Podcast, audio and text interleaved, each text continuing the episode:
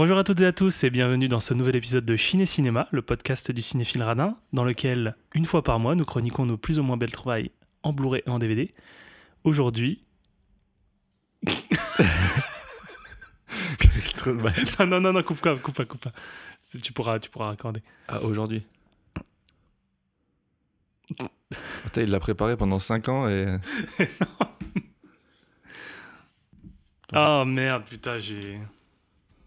Il n'y a plus personne là. Non, non, c'est bon. oh, On, On coupe? On coupe, on coupe.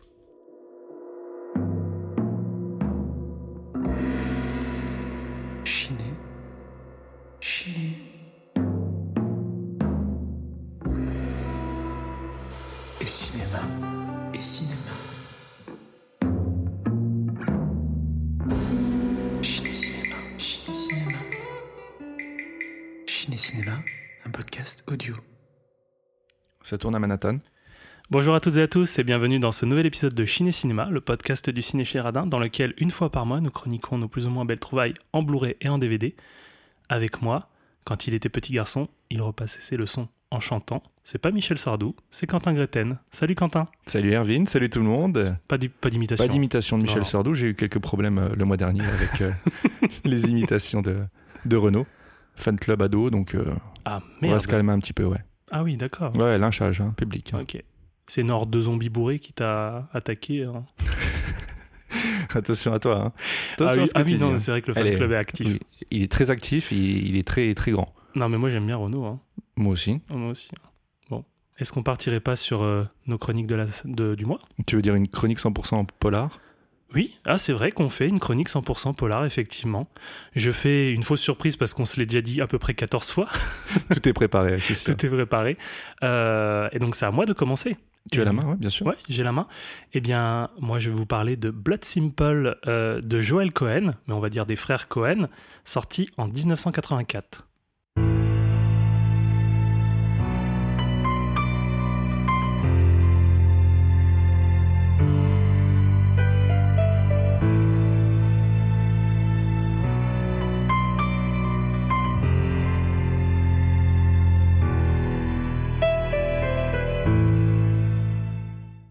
Alors Blood Simple, euh, ça vous dit peut-être rien, parce que le titre français, c'est 100%, comme la zig de Johnny.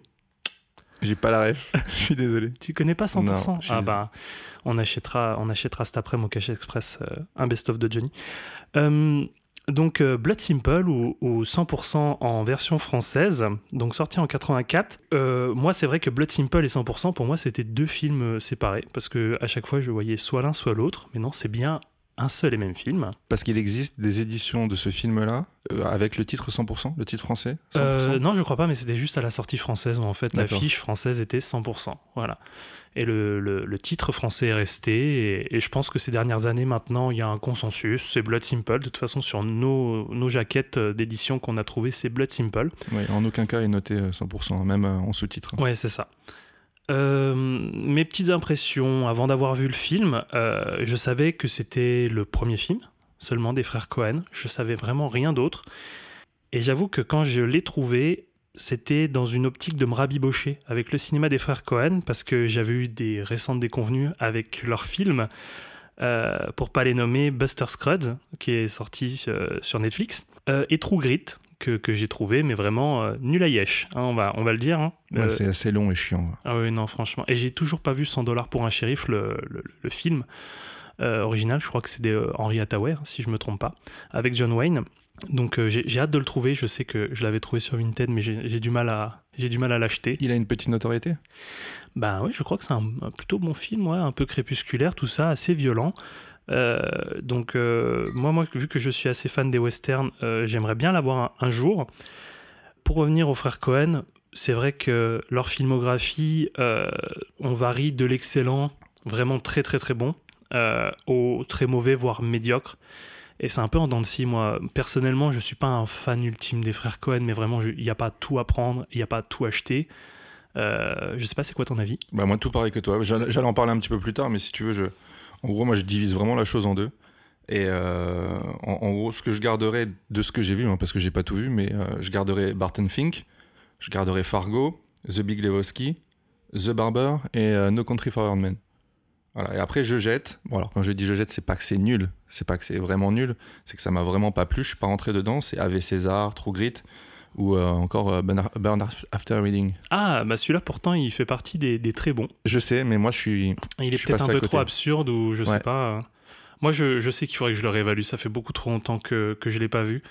Euh, je- J'en jetterai un peu moins que toi, mais il y a quand même beaucoup de choses où c'est quand je dis je jette. hein, Non, je mais précise, jeter, oui, c'est une pas- expression, on est d'accord.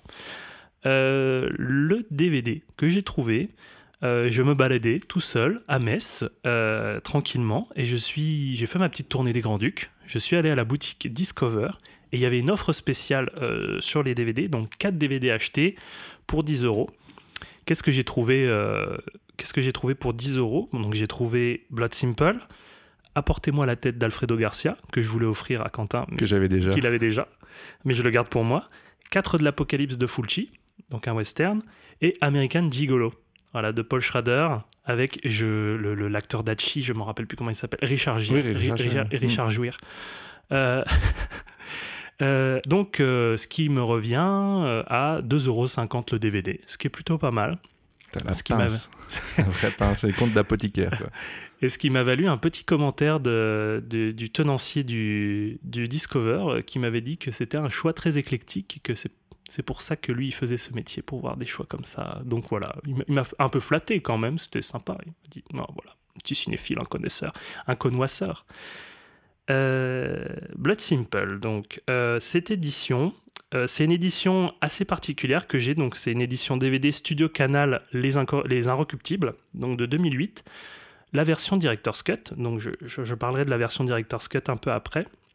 C'est un boîtier slim qui se présentait en fait dans un hors-série euh, des frères Cohen de A à Z, euh, un hors-série euh, Les Inrocks euh, qui, date de 2008.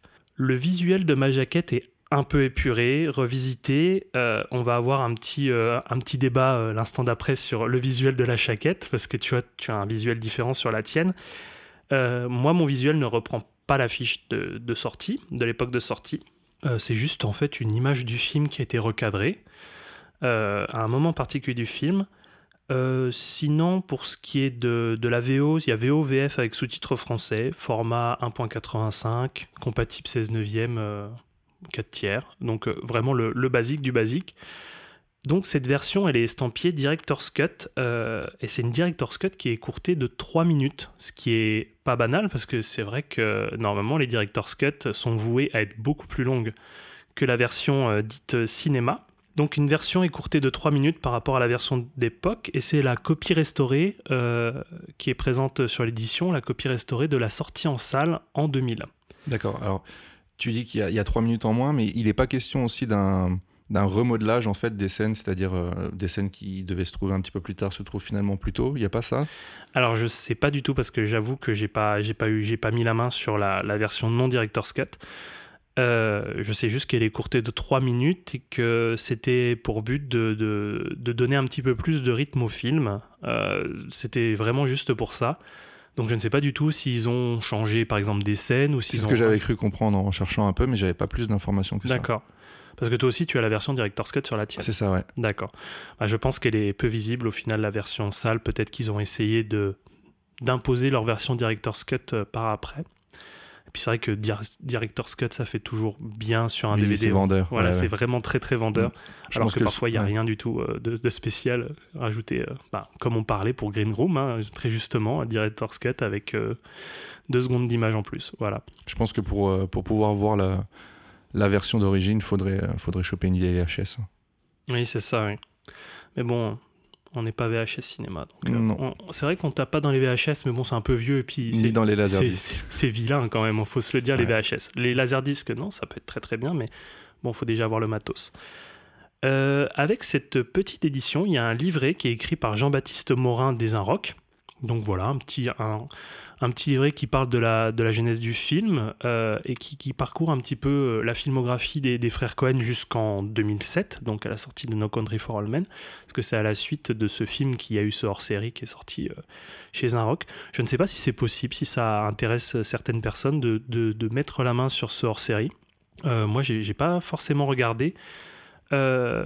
Mais, mais mon édition voilà, est spéciale parce que c'était une édition spéciale pour leur série. Il n'y a pas de, de code barre, en fait, il n'y a pas de code EAN derrière, donc on ne peut pas l'acheter sans leur série. Mais bon, j'ai réussi à la, à l'avoir en seconde Oui, main. de nos jours, oui, c'est pas, Voilà, c'est ça. c'est pas compliqué. Euh, il y a quand même des bonus. Euh, c'est très petit, hein, mais il y a quand même des bonus sur, euh, sur mon édition. Il y a une présentation du film par Mortimer Young, euh, qui est George Ives en réalité, car euh, c'est présenté comme euh, une vraie euh, vidéo de présentation d'un, patron d'une société de restauration de films, mais il s'avère que c'est totalement une parodie. Donc la société fictive, c'est Forever Young, Film Preservation. Donc voilà, c'est un personnage et une compagnie fictionnelle qui sont créés par les frères Cohen, voilà, spécialement pour la, pour la restauration et la, la ressortie en salle de, Blood Simple.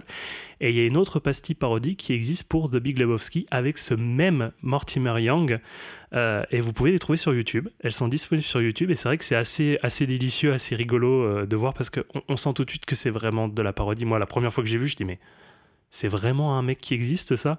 Et bon, après recherche, très rapidement, on se rend compte que c'est c'est totalement fictif et c'est une pastille, euh, pastille parodique. Donc voilà, petite, euh, petite vidéo qui dure deux minutes en entrée du, DVD. Sinon, c'est du classique hein, pour une édition simple, les bandes annonces, filmographie euh, de la distribution et de l'équipe technique. Et euh, ce que je pourrais dire, c'est que la copie et l'édition sont honorables. La restauration n'est pas non plus folle, faut pas se le cacher. C'est vraiment une édition pour moi que je considère de substitution en attendant d'avoir une belle copie. Euh, et, je vais te laisser parler de la tienne. Euh, alors moi, c'est une édition Studio Canal aussi. Euh, Celle-ci est sortie en 2005, euh, donc version remasterisée de la Director's Cut. Pareil que toi en fait. hein, L'édition, enfin le master est plutôt correct. Après, c'est vraiment pas à se rouler par terre. hein. Au niveau du contenu, donc j'ai le film et euh, également quelques bonus, exactement les mêmes que toi en fait. La présentation euh, parodique du film, euh, la bande-annonce et bon, les filmographies. euh, Ah, ils se sont pas du tout foulés, ouais, c'est qui exactement la même chose. Enfin, je veux dire, à notre époque, la filmographie, tu la trouves en, en deux clics sur, sur Wikipédia ou sur Allociné. Donc, pourquoi aller, pourquoi aller s'embêter à se lancer un DVD pour ça, quoi? C'était une édition que je trouve. Enfin, c'est peut-être l'édition la moins belle, en fait, qu'on peut trouver, que j'ai. Et euh, en fait, en, la regardant de loin, elle est pas si mal.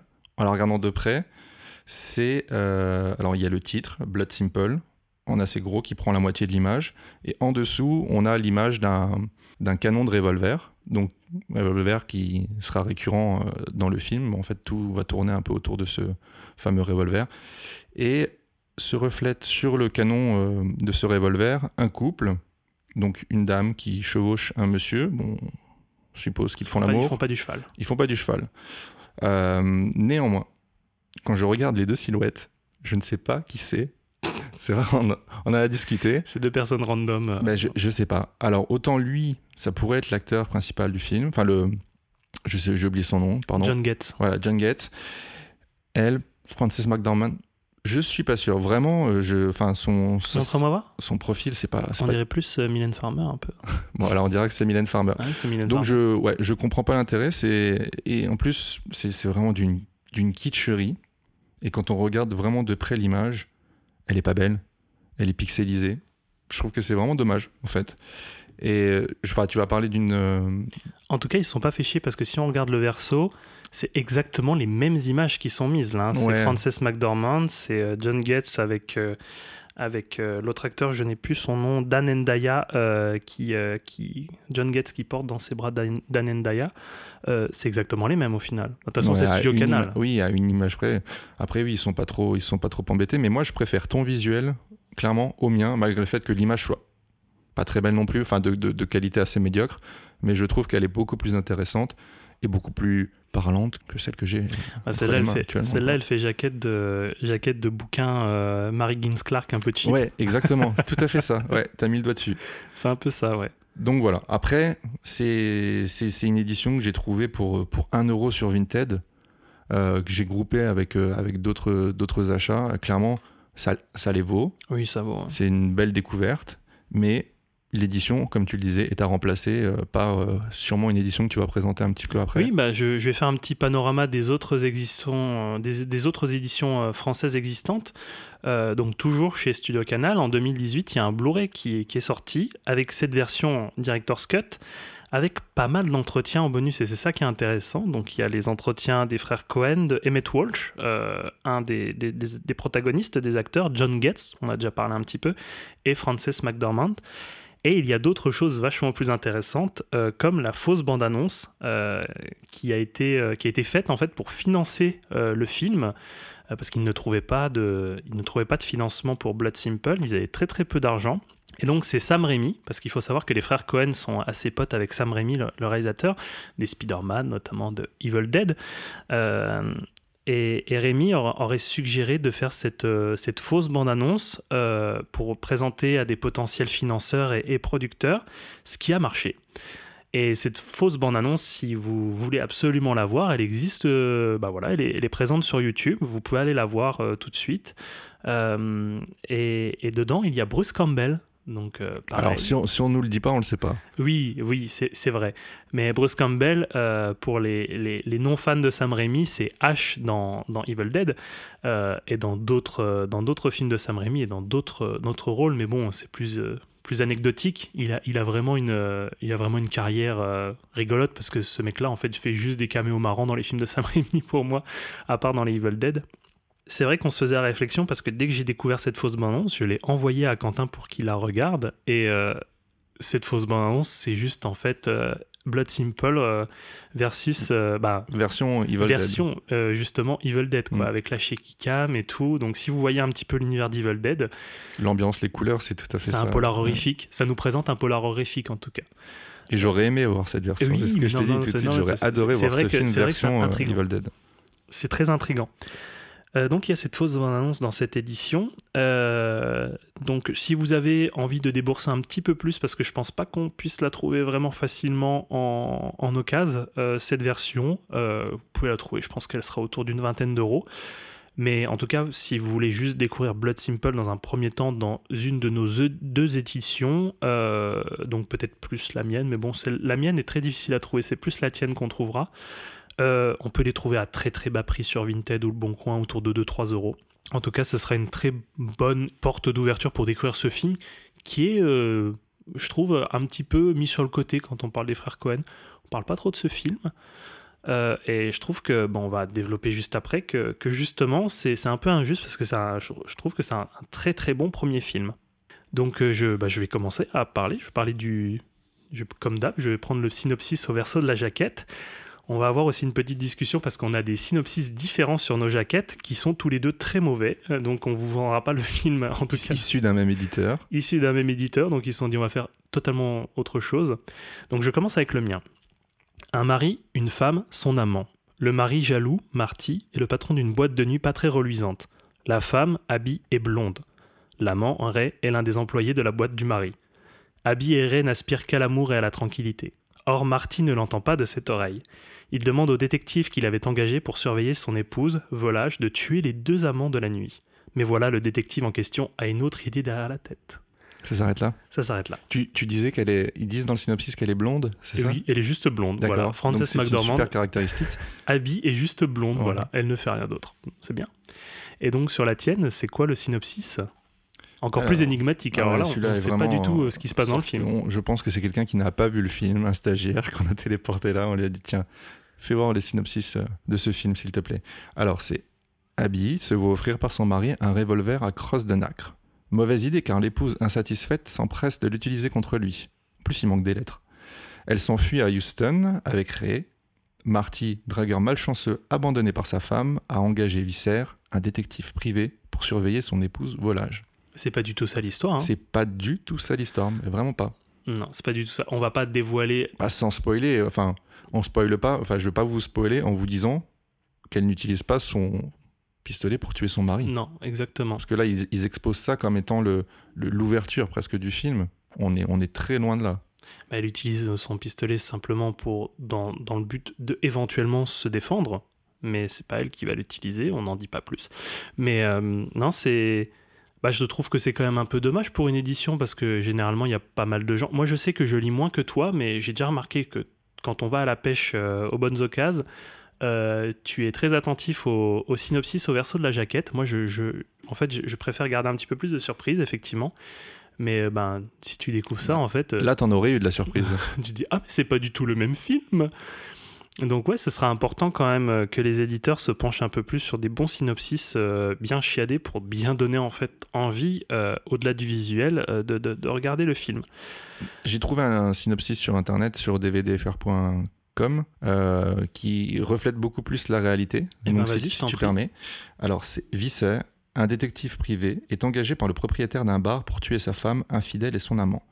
Les choses dérapent très vite quand Visser décide de ne pas respecter le plan d'origine. Point. C'est bien, On est bien là. concis, parfait, ça, ça va pas trop loin, c'est super. Mm. Ah, voilà, on enverra un petit message à Studio Canal pour qu'il change pour la, la nouvelle édition. D'ailleurs, il faudrait que je regarde euh, quel synopsis euh, il y a pour le Blu-ray. C'est peut-être celui-ci. hein. C'est peut-être celui-ci, Mm. effectivement. Il y en a un qui s'est dit, mais c'est pas du tout ça en fait. euh, faudrait peut-être changer, les gars. hein.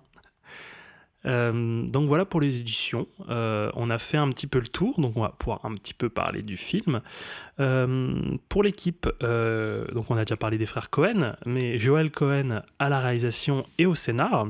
Donc il faut savoir que pendant une grande partie de leur carrière, c'était Joel qui s'apprêtait à la réalisation et Ethan était à la production. Et maintenant, en fait, ils réalisent tous les deux. En tout cas, ils ont tous les deux leur nom au générique. Je ne sais plus à partir de quel film ils ont tous les deux leur nom au générique. Je faudrait vérifier. Je sais- T'avais pas l'air de me dire que c'était pour- aussi pour des soucis de financement. Fallait, fallait pas qu'il y ait deux réalisateurs. Mais je sais pas euh, en fait, j'avais entendu ça il y a très longtemps et, et je l'ai répandu pas mal autour de moi. Je sais même pas si c'est une vraie info. Ça semble quand même tout à fait Je crédible. sais plus si c'était pour des histoires de syndicats où en fait tu pouvais pas mettre une double réalisation, un truc comme ça. Donc ils s'étaient divisé en gros le, le travail entre réalisation et production, mais en tout cas ils mettaient la main à la pâte pour tout quoi. Voilà, bon, donc prenez pas cette info pour argent comptant, allez vérifier Voilà, nous on n'a pas vérifié pour vous, donc euh, allez vérifier vous-même. et vous nous direz. voilà, vous nous direz en commentaire. Euh, au scénario, par contre, euh, c'est un scénario dit à quatre mains, donc entre les deux frères qui ont, qui ont écrit l'histoire. Au montage, c'est un certain Roderick James. Donc Roderick James, c'est un alias pour désigner en fait et les frères Cohen, donc voilà, qui se cachent derrière cet alias. Donc ils font un pareil, un montage à quatre mains. Euh, à la photo, Barry Sonnenfeld. Donc ça vous dit peut-être quelque chose. Barry Sonnenfeld, c'est la famille Adams. C'est Men in Black, surtout. Moi j'aime bien le premier Men in Black. En tant que réalisateur. En tant que réalisateur, effectivement, Mm. oui, oui. Euh, et, euh, et il a aussi fait Wild Wild West. Voilà, Ah, grand, chef- grand chef-d'œuvre. Attends, fantastique. Je m'en rappelle plus. je me rappelle plus du film. Mais je sais qu'il y a je Will crois que c'est Smith. vraiment pas à revoir aujourd'hui. Je crois que c'est de l'ego trip un peu Will Smith quand même. hein. Ouais, c'est un... Et puis toi en plus t'aimes beaucoup Will Smith. J'adore. J'ai des posters de lui dans ma chambre. Will Smith. Mais d'où ça vient en fait? Ben, je sais pas, je trouve que c'est pas, c'est pas un bon acteur du tout. Mais quoi. tu as quand même Men in Black. T'as acheté Men in Black Oui, parce que je vais les revoir, c'est des souvenirs d'enfance. Bah, c'est bien. hein. C'est pour Tommy Lee, euh, Tommy Lee Jones en fait. Oui, mais lui, il semble tellement odieux. Mais sinon, Barry Sonnenfeld, avant d'être réalisateur et commencer par la famille Adams en 91, euh, il était euh, directeur photo. Donc il a fait la photo de Arizona Junior, qui personnellement en fait c'est un film des, des frères Cohen que j'avais découvert il y a très longtemps, mais qui, qui est génial, avec un Nicolas Cage mais fantastique dedans, avec une très très belle histoire. C'est un beau road movie. Euh, il y a aussi euh, Big, donc un film avec Tom Hanks. T'aimes beaucoup? Ah, j'adore, ouais. Ah, il est cool. hein. Ouais. Euh, il y a aussi Misery, euh, donc le, le film avec euh, James James Caan et, et, Bates. mm. C'est ça.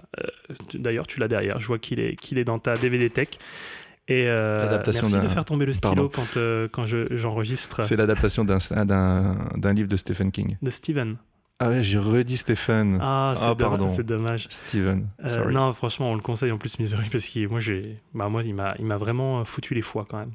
Et il a fait aussi, euh, il a fait aussi la photo pour quand Harry rencontre Sally. Toi, tu connais une autre version, toi? Je connais quand. euh, attends, Quand, quand, quand Ali rencontre Salim. quand Ali rencontre Salim. Je le ferai pas, désolé. C'est je un sketch des nuls voilà, qui, est, qui est très marrant. Et c'est vrai que quand je pense à quand Harry rencontre Sally, je, je- je pense à cette fausse bande-annonce des nuls qui, qui me fait mourir de rire. Euh, donc on voit que c'est une petite équipe, donc il y a quand même pas mal de noms. Euh, en fait, on en a donné que trois, hein, mais euh, il y, a- pas mal de noms pour, une, pour cette équipe. Un petit budget, 1,5 million de dollars et distribué par Ben Baron Holtz. Euh, ben Baron Holtz, ça vous dit peut-être rien, mais en fait, c'était un peu le, père des Midnight Movies. Euh, donc les Midnight Movies, c'était ces films qui étaient, qui étaient projetés à, la séance de minuit, en fait. Et il était patron à l'époque, dans les années 70, du, du Elgin Theater, donc qui était un cinéma new-yorkais. où il a en fait passé le film El Topo, qui deviendra très, euh, très connu euh, comme étant euh, le, le, le, l'un des premiers Midnight Movies. Donc Ben Baron Holtz qui était exploitant mais qui était aussi distributeur. Donc il faisait la tournée des festivals, il a vu ce film et il s'est dit qu'il faudrait le distribuer absolument. donc, donc Ben Baron Holtz à, à la distribution. Ils étaient relativement jeunes les, les frères Cohen à cette époque-là? Ah, ils avaient, ils avaient dans la vingtaine d'années, je hmm. crois. Ouais, ouais, ouais. Maintenant, ils ont la soixantaine, donc ouais, à peu près, euh, ouais, je pense euh, un peu avant 30 ans. Hmm. Niveau casting, euh, donc on a déjà parlé un petit peu, Frances McDormand qui joue Abby, qui n'est pas que blonde dans, dans ce film. C'est son premier rôle au cinéma parce qu'elle avait fait beaucoup de, hmm, beaucoup de rôles à la télévision avant. Et Instant Grazia, ils se sont rencontrés avec, avec Joel Cohen sur ce tournage et ils se sont mariés l'année d'après. C'est beau ce que tu Et ils sont encore ensemble. Ça, c'est une belle histoire hollywoodienne, ça, quand même. parce que, voilà, j'espère pas que dans le mois prochain, euh, ils, vont, euh, ils vont divorcer parce que ça va me faire, ça va me faire mal. On va devoir enregistrer l'émission. non, mais voilà, je pense que ça dure. Ils filent le parfait amour. Euh, donc, Frances McDormand, qu'on présente plus, elle a joué dans Nomadland dernièrement. Elle a joué également dans Freebie Boards, dans une chier d'autres films qui sont vraiment super. Oui, grosse révélation dans Fargo. Aussi Fargo, effectivement. J'adore son personnage dans Fargo qui est, bah, qui est une actrice formidable. Voilà, tout simplement. Moi, c'est vrai que je l'aime beaucoup. Euh, sinon, il y a John Getz qu'on a, qu'on a parlé. Donc, par contre, le, le, suite, la suite du casting n'est pas non plus ultra connue. Donc, John Getz, on a pu le voir dans Social Network, euh, dans La Mouche. Voilà, pas la mèche de Cronenbourg. Tu l'as déjà faite celle-ci. Je sais, mais j'aime bien les nuls. Oh, et puis, euh, merde, hein, j'ai le droit de dire ce que je veux.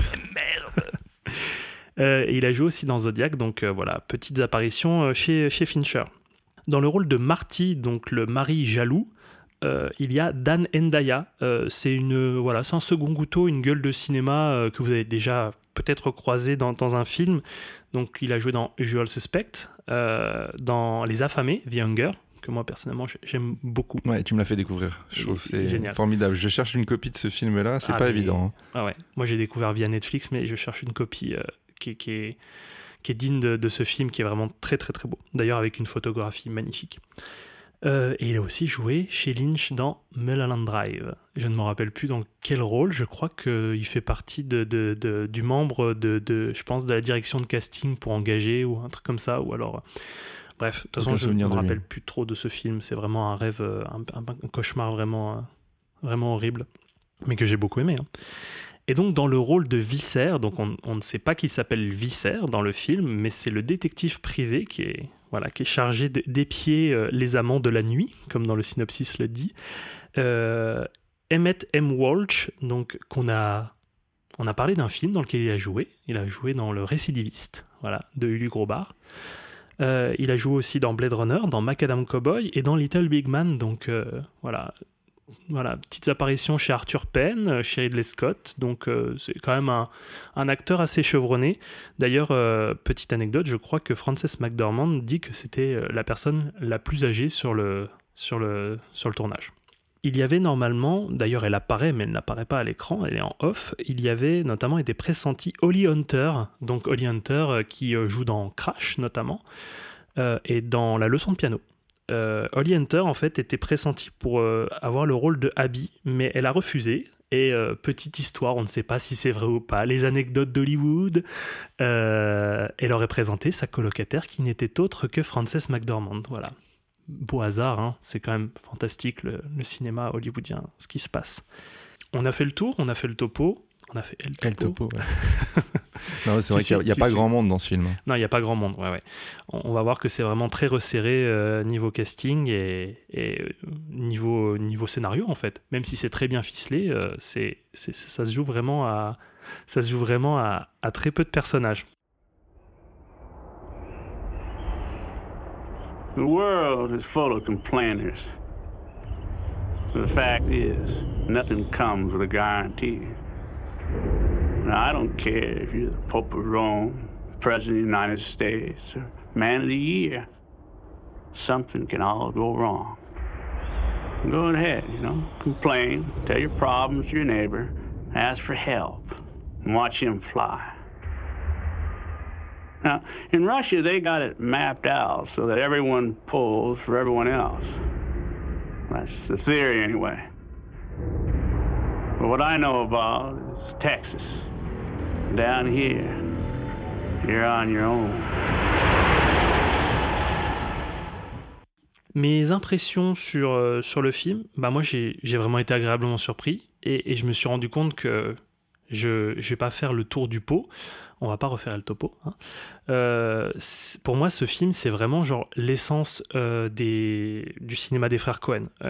Ça fait un peu cliché de dire ça, hein, mais c'est vrai. Euh, mais que ce soit dans les inspirations euh, des films noirs hollywoodiens, donc on est vraiment dans un polar néo-noir, dans les films de série B, ça, ça puise vraiment dans l'imaginaire cinématographique aussi du western, euh, dans les situations absurdes, burlesques. Il y a aussi beaucoup de contrepoints sonores et musicaux, un petit peu dans le slapstick comme ça. Beaucoup d'humour noir teinté de cynisme, d'ironie. Et, on retrouve un petit peu l'ironie folie qu'il y a dans Barton Fink par exemple, euh, dans la galerie de personnages de Loser Magnifique, euh, Bandit du dimanche euh, avec des sacrées tronches, donc Oh Brother, et puis ben, en fait je pense tous les films des frères Cohen où c'est un peu des, vraiment des, bandits de grand chemin, losers, pas très finaux. Et il fait aussi penser à l'ambiance sèche, pesante et le rythme lent de No Country for All Men, beaucoup. Et euh, un peu, surtout en fait, aux histoires à quiproquo avec des machinations euh, insensées qui mènent à un espèce d'imbroglio final on ne sait pas ce qui se passe et, et, tout, se, et tout se dessert euh, d'un seul coup, un peu à la Fargo et Big Lebowski aussi, ça, ça passe un petit peu comme ça. Burn After Reading. Donc voilà, c'est. En tout cas, moi, ça, ça fait partie du, du panier haut pour moi des, des- frères Cohen. Je le, mets, je le mets dans la partie qui n'est pas à jeter, entre guillemets. Euh, il fait pas partie de cette, euh, de cette partie-là. euh, parce que l'autre partie, je l'aime. On l'a déjà dit, j'aime pas du tout quand les frères Cohen versent trop dans la caricature. Que ce soit d'eux-mêmes ou que ce soit dans, dans, dans, le burlesque à outrance pour, pour les besoins de l'émission. Je suis tombé heureusement dessus, mais j'ai découvert le grand saut, donc avec Tim Robbins. Euh, on a déjà parlé de Tim Robbins dans, dans l'échelle de Jacob. Donc le grand saut, un, film des frères Cohen euh, début des années 90 que j'ai trouvé mais insupportable. Euh, que ce soit Tim Robbins ou il y a aussi Paul Newman dans, dans ce film, mais il y a trop de burlesque, c'est trop, trop mal joué, c'est trop mal foutu, ça va pas du tout, ça, ça va vraiment pas du tout. Il y a Jennifer Jason Lee aussi euh, dans un de ses premiers rôles euh, qui joue dans Le Grand Saut. Donc décou- découvrez si vous avez envie d'être un peu dans une démarche complétiste, découvrez Le Grand Saut, mais pour moi ça n'a pas grand intérêt. Mais euh, Il est de quelle année celui-ci? euh, je crois que c'est de 91. 91. Mm. Ok. Et puis, si je pouvais dire d'autres films que je n'aime pas trop des frères Cohen qui versent trop dans la caricature, dans, dans le burlesque, il y a Lady Killers aussi, Avec Tom Hanks? Euh, qui est un remake d'ailleurs d'un Bah, film. De quel film? Euh, Je- D'un de leurs films déjà, non? Je, je sais pas, je, je, je crois pas. Je crois que c'est un film, un, un remake d'un film des années euh, 40, 50. euh, Ah ouais? Ouais, je crois. À vérifier. À vérifier, parce que moi, il me semblait avoir lu que c'était un, un remake justement de Blood Simple. Non, Ah il n'y avait bon? pas ça? Non, non, parce que Lady Killers, en fait, c'est juste un, un, un mec qui attend qu'une femme meure pour récupérer son héritage. D'accord, ok. Voilà. Non, bah alors rien à voir, Et excusez-moi. il joue de plein de stratagèmes pour essayer de la faire calancher un peu plus tôt, mais ça ne marche jamais et on a l'impression d'être dans un, dans un cartoon euh, mal, mal branlé. Quoi. Euh, et autre film que je sais qu'il y a beaucoup de gens qui l'aiment bien, et moi je j'arrive pas du tout, c'est Brother. Et euh, ce qui me permet de, de faire le pont avec ce que je n'aime surtout pas chez les frères Cohen, c'est dans leur tentative de faire un pur western. J'aime pas du tout. Je trouve qu'ils s'en sortent super mal. Donc on parlait de True Grit et de Buster Scruggs. Mais je préfère en fait quand ils prennent les codes et les motifs du western pour les appliquer et les mélanger à d'autres genres, euh, bah, comme le polar, euh, les faire détourner, les diluer euh, dans, un autre genre, comme dans un polar, un thriller, que quand ils cherchent vraiment à faire un pur western, je trouve ça, mais... Je trouvais que sur True Grit, il y avait un gros problème de casting en fait. Je, trouve, je trouvais Matt Damon pas, pas à son aise. Euh, pareil, la jeune fille qui euh, bah, qu'on suit en fait tout le long du film, je la, je la trouve. je trouve que en, en temps normal c'est une bonne actrice, mais je trouvais que là ça collait pas. Mhm. Ouais, non, mais je, je, c'est un, un western, c'est vraiment insipide en fait. True Green, c'est, c'est ça que je, je- c'est vraiment insipide. Mais en fait, j'ai l'impression que chez les frères Cohen, c'est vraiment juste une histoire de dosage, quoi, parce que à chaque fois, c'est tout le temps les mêmes ingrédients, mais euh, dosés différemment. Et parfois, ça marche très bien, et parfois, ça marche pas du tout. Et fort heureusement, pour Blonde Simple, je trouve que c'est vraiment pas mal du tout pour un premier film. Ils ont vraiment réussi à doser euh, comme il fallait. Et ce, ce dosage, en fait, il se, retranscrit pas mal dans la, dans la mise en scène. Il y a plein d'idées avec des plans assez virtuoses. Euh, je sais que tu es assez fanat de, de moi aussi, de- comme moi, de, de ces plans. Euh, ce travelling sur le comptoir. où- Ouais, je l'avais noté. Ah, et je te laisse expliquer, vas-y. C'est, on va dire, une fin de soirée dans un bar. Euh, un type est vraiment couché, ivre-mort, sur le bar, et la caméra commence un, un travelling tout le long du bar. Et en fait, vient ce monsieur en plein milieu du chemin. Donc la caméra, au lieu de le contourner à gauche, à droite, le contourne par le dessus, Ah, C'est génial. pour ça. ensuite redescendre, et puis continuer son travelling Bah, le long tu du tu bar. t'attends pas du tout en fait à ça. Quoi. Bah non, non, non. Ouais. Et euh, après, c'est un geste relativement bête, quoi. Donc, c'est pas, ça demande, ça demande pas énormément de créativité, mais ça. Bah oui, mais ça existe. Ouais, c'est déjà super euh, chouette. Donc il y a ce, ce type de moment euh, assez surprenant et aussi des plans assez contemplatifs. Je sais pas si tu te souviens de la scène où on voit Ray qui va rentrer dans le bureau de Marty. euh, et, et en fait, tu as juste un plan très serré sur ses bottines, sur le tapis, qui est plein de poussière. Et en fait, dans l'interstice de la porte où il y a de la lumière Ouais, qui sort, ouais, donc on est dans le noir, plongé dans le noir, mais il y a de la lumière dans l'autre pièce. Et là, on voit la, la- la poussière. Et là, là, ça fait vraiment super western. Oui, ça fait western, ouais. Mais il y Et- y, a vraiment des éclairs de génie. hein, dans- Ah oui, non, mais ça, mais c'est rien. c'est- bah, on se dit que c'est rien, mais ça, c'est énormément de Mm. travail et c'est magnifique, quoi. En termes de photos, déjà capter la poussière et tout, euh, c'est- c'était vraiment, c'est vraiment très, très beau. Et un autre, un autre plan euh, que je pourrais citer qui a fait débat, on en a beaucoup parlé tous les deux, euh, c'est un plan chez Kikam, donc euh, pour les pour les non-fans de, Evil Dead ou de Sam Raimi, la Shaky Cam, en fait, c'est un procédé que, voilà, que, que Sam Raimi a, bidouillé sur Evil Dead où, en fait, il a, il a posé une caméra sur une, sur une planche et, chaque, soit une personne tient deux poignées de chaque côté aux extrémités de la planche et en fait, euh, met une caméra sur cette planche et avance à ras du sol, euh, ce qui donne vraiment une impression de, de- voilà d'un animal ou d'une créature qui court. Et, et moi, je suis assez friand de ce, assez friand de ce, ce type de plan. Et c'est un plan qui se retrouve dans Blood Simple. Euh, et ça donne une impression assez étrange. On a l'impression dans un premier temps que c'est un chien qui attaque Ray, parce qu'on voit la caméra qui avance vers Ray. Et Ray a un chien. Et Ray a un chien, et même Marty. Enfin, a Marty a un chien, en fait. Marty a un chien. Marty, pardon. Et euh, on se dit, il va se faire attaquer par un chien. Et non, pas du tout. C'est juste un plan euh, qu'on pourrait peut-être qualifier de gratuit. Mais moi, je trouve que bon, ça détonne. Tu, tu- Moi, ça, tu- ouais, je trouve que ça dénote vraiment le. Je trouve que vraiment que ça, ça dénote avec le reste, euh, le reste du film. Moi, ça m'a. J'adore ce type de plan. On en a déjà parlé, mais moi, je trouve ça m'a sorti du film en fait. Je pense que si ça avait, enfin, j'avais l'impression de me faire troller quoi. Mais après, en en discutant un petit peu, parce qu'il y a eu cette faute, cette fausse bande annonce de Sam Raimi euh, avec Bruce Campbell, etc. Donc vraiment hommage à Evil Dead. Oui, hommage à Evil Dead ou hommage euh, peut-être un reste de, de- de la bande-annonce, la fausse bande-annonce qu'ils avaient faite où il y a effectivement ce plan chez Kikam en accéléré euh, à la fin de, à la, fin de la bande-annonce. Donc voilà, beaucoup de, beaucoup de créativité quand même dans ce, dans ce film qui paraît bien tranquille, qui a des allures vraiment bien tranquilles, mais il y a la mise en scène qui vient casser constamment avec euh, beaucoup d'éléments créatifs. Et, ce que je pourrais avancer aussi pour euh, le deuxième point sur la mise en scène, c'est vraiment, je sais pas si tu as eu cette sensation, mise en scène vraiment du détail. quoi. On, on appuie sur des éléments qui vont être clés. Et, euh, ça, je, trouve que c'est assez bien dosé, c'est bien fait. C'est que la première fois qu'on le voit, on ne fait pas attention. On se dit, oh tiens, il porte une attention toute particulière sur un objet minuscule, je ne dirais pas lequel, mais tu t'es dit, ah, ça va peut-être avoir une incidence. Et quand tu le revois une deuxième fois, tu te dis, ah ouais, ouais, non, c'est vraiment bien, bien foutu. Et, c'est en ça que je trouve que c'est plutôt bien ficelé parce que tu sais que ben, tous les éléments, tous les éléments du puzzle vont recoller à la fin. Tu, tu sais que va y avoir une importance à cet objet euh, par la suite. Euh, c'est très intelligent et je trouve que c'est plus construit qu'il n'y paraît euh, au premier visionnage. Pour le montage, ce serait peut-être le petit bémol parce que même si on a vu la version Director's Cut qui est apparemment un petit peu plus euh, rythmée, euh, c'est un rythme lent qui est plutôt bien géré sur la première partie du film, mais il y a quand même un ventre mou qui a du mal à se relever euh, sur la fin, ça, ça pédale un peu, ça pédale un peu dans la smoule.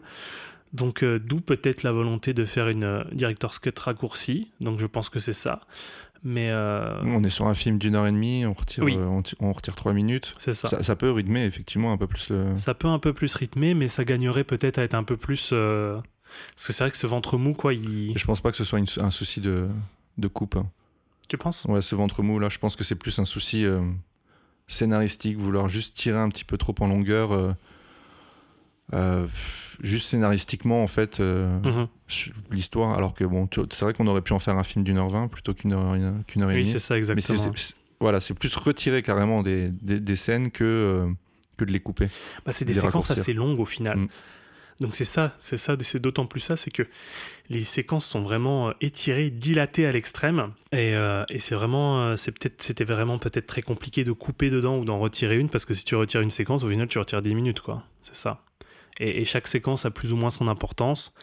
Mais c'est vrai que ce petit ventre mou comme ça, bon, euh, je vais pas trop insister dessus parce que vous allez le remarquer si vous regardez, mais je pense que de vous-même vous alliez constater que c'est à un moment donné c'est un petit un petit peu un- oui il faut s'accrocher. Même Faut sur un film d'une heure et demie moi moment- enfin je, je, je détaillerai un petit peu après mais à un moment donné j'ai vraiment dû euh, m'accrocher pour euh, bah, pour pas pour pas fermer les yeux pour pas m'endormir. Comme toujours en fait. Comme toujours. Comme toujours. Il s'endort toujours. En fait il vous il vous chronique des films qu'il voit pas. Il, il voit juste le générique les opening credits et puis après Oh, ça suffit non? Ouais bon, ça suffit oui c'est vrai. On peut juger un film sur ses trois Puis il y a premières des bons minutes. résumés sur Wikipédia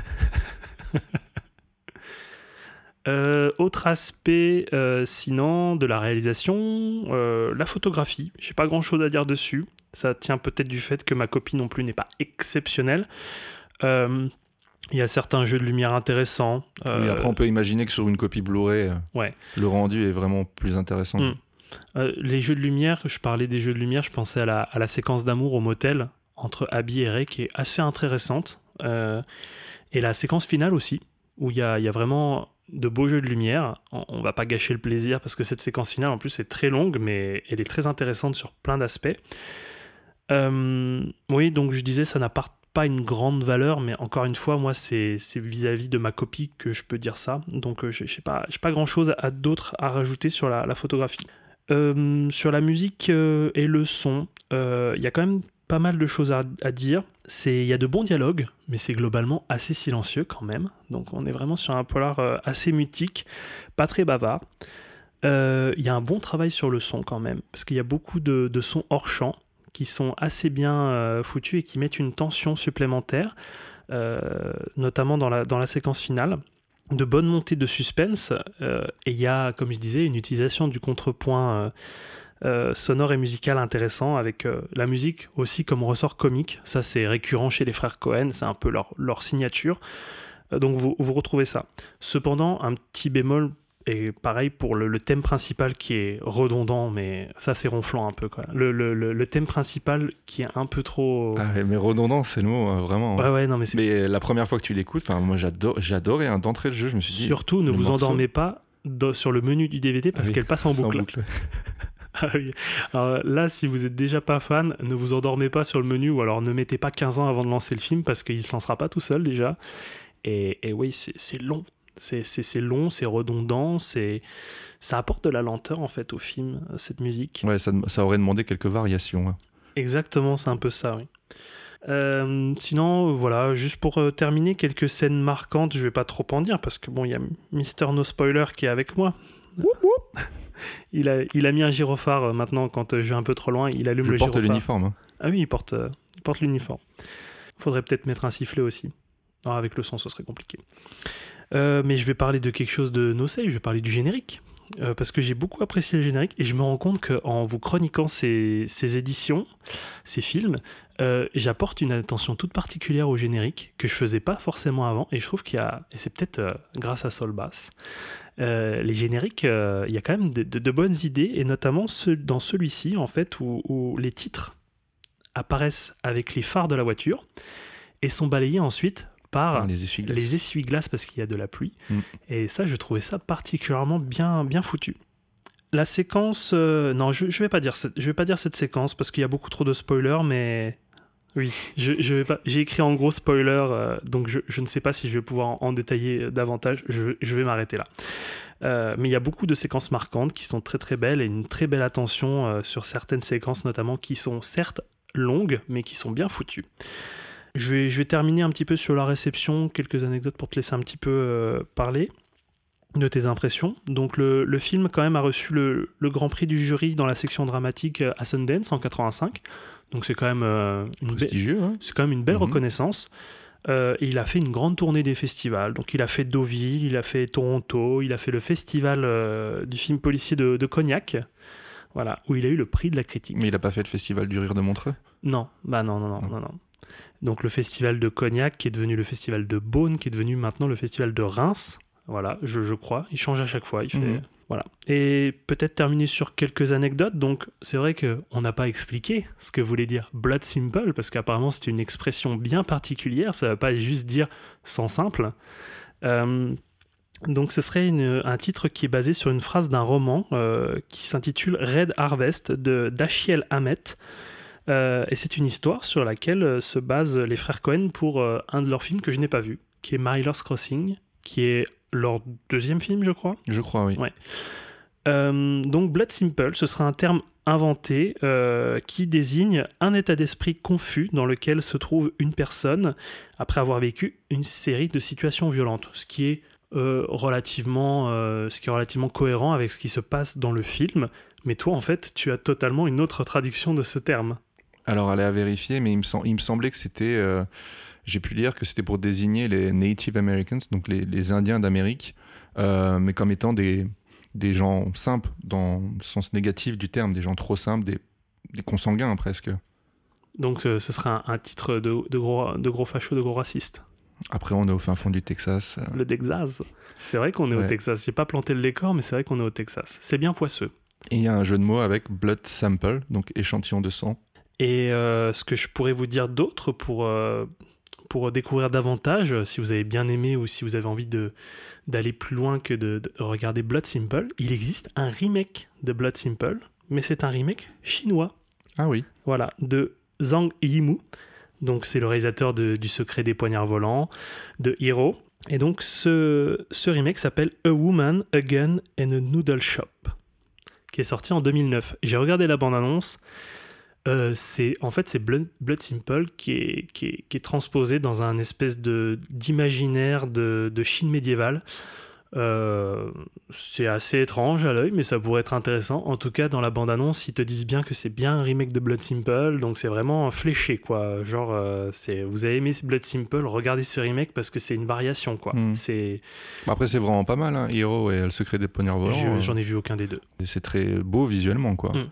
Et, euh, et de toute façon, en fait, dans la bande-annonce, on te, on te dit ça, mais on, on te montre de toute façon qu'il y a exactement les mêmes plans euh, emblématiques du, du film. Euh, sans trop vous en dévoiler, je ne dirai pas parce qu'il faut pas que trop que je parle. Mais Ça voilà. m'intéresse. Je pense que je vais me pencher Et dessus. ben, je t'enverrai la bande-annonce, Ouais, tu verras. je veux bien. C'en est fini pour moi. Qu'est-ce que t'en as pensé alors? Alors moi, je l'ai je l'ai longtemps fantasmé, hein, ce film. Et ça a commencé lorsque je faisais un mood board pour un clip que je devais réaliser. Et euh, je suis tombé par hasard sur une, de, sur une image du film euh, qui allait me servir du coup d'inspiration. Donc en fait, ce- cette image-là, c'est celle que- qu'on retrouve en fait sur la jaquette euh, du, des nouveaux, de la dernière édition DVD Blu-ray. Donc euh, avec euh, c'est Marty qui est au sol C'est ça, oui. devant les phares de, C'est ça, oui. de la voiture. Et donc, quand j'ai su que cette édition existait avec cette image-là, ça m'a donné encore plus, encore plus envie de le voir. Je commencerai d'abord par une question que- à laquelle tu vas pouvoir sûrement répondre. C'est que tout au début du film, euh, ça commence par une voix off, donc qui présente en fait, euh, qui expose le- la situation. Et euh, ça dit, alors ça c'est un parallèle que je vais faire, un pont que je vais faire avec le film que je chroniquerai ensuite. Ça dit down here, donc au Texas, you're on your own. Donc voilà, est-ce que tu sais qui est cette voix off? Parce que moi j'ai l'impression que c'est Visser qui parle. Oui, ben, en fait, euh, moi j'ai regardé euh, dans le générique, euh, c'est bien dit qu'il joue le détective privé, Emmett Walsh, et il joue la voix off d'entrée. Donc je crois que c'est Visser qui parle. C'est le détective privé qui prend la parole. En tout cas, c'est sa voix. c'est sa voix, c'est pas forcément le personnage, mais en tout cas c'est sa voix quoi. Ok. Donc comme je vous le disais, moi je, je sauve principalement les, les films du début de, de carrière des, des frères Cohen. Attends de voir le grand saut avant de dire ça. hein. Oui, non, mais c'est de ceux que j'ai vus, en tout cas de ceux que j'ai cités un petit peu plus tôt. Euh, Donc je me dis, Banco, celui-ci euh, va me plaire. Donc je trouve, comme on le disait, le générique de début euh, très beau et très inventif. Je l'avais noté également. Qu'est-ce qu'il y a d'autre? Il y a d'autres plans comme celui ben, du bar, voilà, qui c'est relativement tôt dans le film, hein, tout ça. Donc je me dis, je vais, voilà, c'est supposément un bon film. je vais, je vais vraiment passer un bon moment. Et à un moment donné, sans trop savoir Il s'est endormi. non, je me suis pas endormi. Ça, c'était si, le premier visionnage. Mais le second, donc le premier visionnage, je l'ai fait avant que tu choisisses de le, de le chroniquer. Donc le second, j'étais très attentif.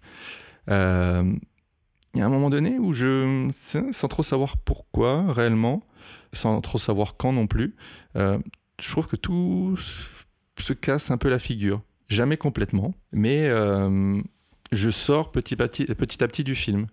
Mais jamais les deux pieds. J'ai toujours un pied qui reste, euh, qui reste à l'intérieur. Donc la, musique qui me plaisait tant est tellement redondante que je finis par me lasser. Il y a quelques failles scénaristiques, je dois le souligner. Enfin, est-ce que c'est des failles scénaristiques? C'est plutôt des, facilités pour servir un peu l'histoire et puis la mise en scène, etc. Tu vois Par exemple, quand ils sont, quand elle est euh, Frances McDormand, quand elle est dans la maison de son amant, quand elle couche avec son amant et qu'ils sont sur un lit, juste devant une baie vitrée, je me dis bon, la baie vitrée, euh, vous êtes bien gentils les gars, mais euh, tu baisses pas devant une baie vitrée ouverte Écoute, sur la rue. On n'est pas, on n'est Qui pas. es-tu qui es-tu pour juger euh, des préférences sexuelles des gens? S'ils aiment bien être vus. Non mais sérieux. Est-ce que tu Monsieur, Mo- monsieur La question qu'on peut se poser, c'est est-ce qu'on veut vraiment les voir? Moi, je trouve que ça sert l'histoire. Bon, bref. Et un petit peu plus tard aussi dans le film, c'est il y a déjà eu une première euh, personne qui est rentrée dans cette maison. Tu fermes la clé ensuite. Non mais aux États-Unis et en Amérique, tu fermes pas la porte à clé. T'as un gun, ça suffit, c'est bon. Oui, t'as un gun. C'est ta Bon. dernière défense. Voilà, en gros, je trouve que voilà, c'est c'est censé un peu servir l'histoire. Néanmoins, il y a bien une chose qui perdure tout le long du film, et voilà ce que tu m'as demandé mon avis tout à l'heure, et qui fera l'essence même des films des frères Cohen, c'est leur personnage. Pour moi, c'est vraiment ce qui, ce qui fonctionne le mieux là-dedans. Donc des minables, hein, comme Marty, le mari jaloux, tellement minable qu'il retourne voir le détective privé qui l'a humilié. Franchement, ça c'est Ah, c'est une bonne caractéristique de... Ah, puis en plus, Marty, c'est vrai que. bah, Marty, euh, tu sens vraiment que c'est un, vraiment un, un gros loser parce que Ah, type. quand il est confronté, sans trop en dire, quand il est confronté à la mort, mais même pas de visu, hein, c'est juste une représentation de la mort, bah il dégueule. il, il est pas bien, il est malade et tout, donc euh, ouais, c'est vraiment genre, euh, oui, c'est vraiment un. Bon, après, moi je sais pas comment je réagirais si je verrais Je pense ça. que je vomirais aussi. Je vomirais aussi, mais bon, c'est sûr que la représentation un petit peu du, du gros dur, euh, elle est pas présente, quoi. quand le barman est en train de, de draguer une des, une des clientes, que lui se pointe et en lui disant vas-y, va faire autre chose, il y a des clients qui attendent, je m'en occupe euh, de cette jeune fille là et qui commence à la draguer comme un gros lourdingue. Pas vraiment, voilà. Puis qui se fait jeter. euh, Ah, il se fait jeter. Il se fait Ah, jeter, mais trop trop bien en Ah, ouais, hein. ouais. C'est très Avec classe. beaucoup de classe, exactement. beaucoup de classe. Donc vraiment aucune fierté ce, ce mec. Euh, Il y a ces mecs idiots mais pas trop, comme justement le, le détective Visser. Premier abord, on se dit mais vraiment teubé ce mec. Ah, mais lui, c'est un redneck, mais c'est un, un plouc du Texas. Un hein. bloc du Texas, mais qui a quand même beaucoup d'inventivité. Il est pas, il est vraiment pas si idiot. Il est pas autant idiot qu'il n'en a l'air. Et il y a des gens normaux paumés au milieu de tout ça, au milieu de ces gens bizarres. Il y a des gens normaux. Et moi là, je pense euh, du coup à, à Abby, euh, Francis McDormand. Donc c'est vraiment ces jeux de dupes et ces quiproquos euh, qu'on retrouvera dans pratiquement tous leurs films. Et euh, voilà, c'est présent et déjà bien ancré dès ce premier long. Et comme je vous l'ai, comme je vous l'ai peut-être déjà dit, quand je je sais plus si j'avais déjà parlé des, des sœurs euh, Wachowski dans ce podcast là ou alors c'était Je en crois que off. tu en avais fait mention. Oui, tu en avais fait mention. Moi, j'avais j'avais parlé de Bound, du coup, qui était leur premier que j'avais visionné, qui pour moi n'est pas forcément réussi, mais tout y est déjà. Et là, c'est pareil, tout y est déjà. Donc, si vous aimez les frères Cohen, vous allez forcément apprécier celui-ci, même avec ses défauts. Si vraiment vous, vous voulez le voir, je vends ma copie. DVD.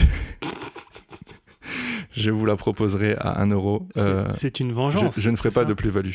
Parce que, bon, on va, on va parler un petit peu des coulisses de l'émission. C'est que, en fait, euh, euh, Quentin a très peu goûté à ma chronique tiède sur Un frisson dans la nuit et encore moins goûté au fait que j'ai essayé de revendre le DVD sur mon, sur mon shop Vinted. Euh, voilà, donc euh, c'est en fait c'est une, une vengeance, Ouais, c'est un bon retour de bâton. D'accord, voilà, oui, ok. Tu la joues comme ça. Non, non, mais en vrai, je, je ne vends pas ma copie, je, je- je la garde jusqu'à ce que je trouve une copie Blu-ray à un prix décent. Parce que j'ai vraiment envie de le voir dans une version correcte. Parce que, enfin, non, non, dans une belle version plutôt. Parce que celle-ci, je trouve qu'elle ne met pas suffisamment en valeur le, le film. Et en- encore, encore moins, là, la le deuxième visionnage, euh, je l'ai regardé sur mon ordi portable. Pour être tout à fait Ah honnête. bah super. Donc les Super, conditions n'étaient pas, n'étaient pas parfaites. Euh, c'est sûr que ça aurait été mieux sur un écran plat. Mais euh, voilà, je m'en excuse d'avance. Non, mais je vais vraiment garder la copie, hein, par contre. hein. Oui, non, mais oui. T'as cru qu'on était dans les petites annonces, c'est ça? Alors, euh, vend DVD d'occasion 1 euro. Blood à- Simple, euh, très bon état général. Euh, et je terminerai avec une petite blague que j'ai préparée. C'est un film 100% Cohen. Merci, bonsoir. J'ai pas compris. Bah 100%, Oui, non, mais le 100%, titre français. 100% Quen, comme le jambon. Oui, aïe, aïe, aïe, aïe. bah J'ai vraiment pas du tout compris alors. t'as pas compris? Oui, Bah, le titre français du film, c'est 100%. oui. Bah, c'est un film 100%. 100% Cohen. Cohen. D'accord. Donc Mais on un- peut faire une blague aussi 100% Quen avec le jambon. Non. D'accord. Il n'y avait pas un deuxième niveau de lecture de la blague. Pas du tout, non? Ok, bon. T'as pas apprécié? Si j'ai apprécié, c'était rigolo. Eh bien, après cette euh, blague euh, plutôt rigolote, mais mal reçue, voilà, t'as un mauvais public aujourd'hui, hein, j'ai pas rigolé, écoute. J'ai applaudi sans savoir au final. Tu rigoles pas tout le temps. non, c'est vrai, je rigole pas tout le temps. Oh, mais eh, faut être exigeant un petit peu, parce qu'après, euh, tu filtres plus, quoi. Et quand tu filtres plus, voilà ce qui arrive. It's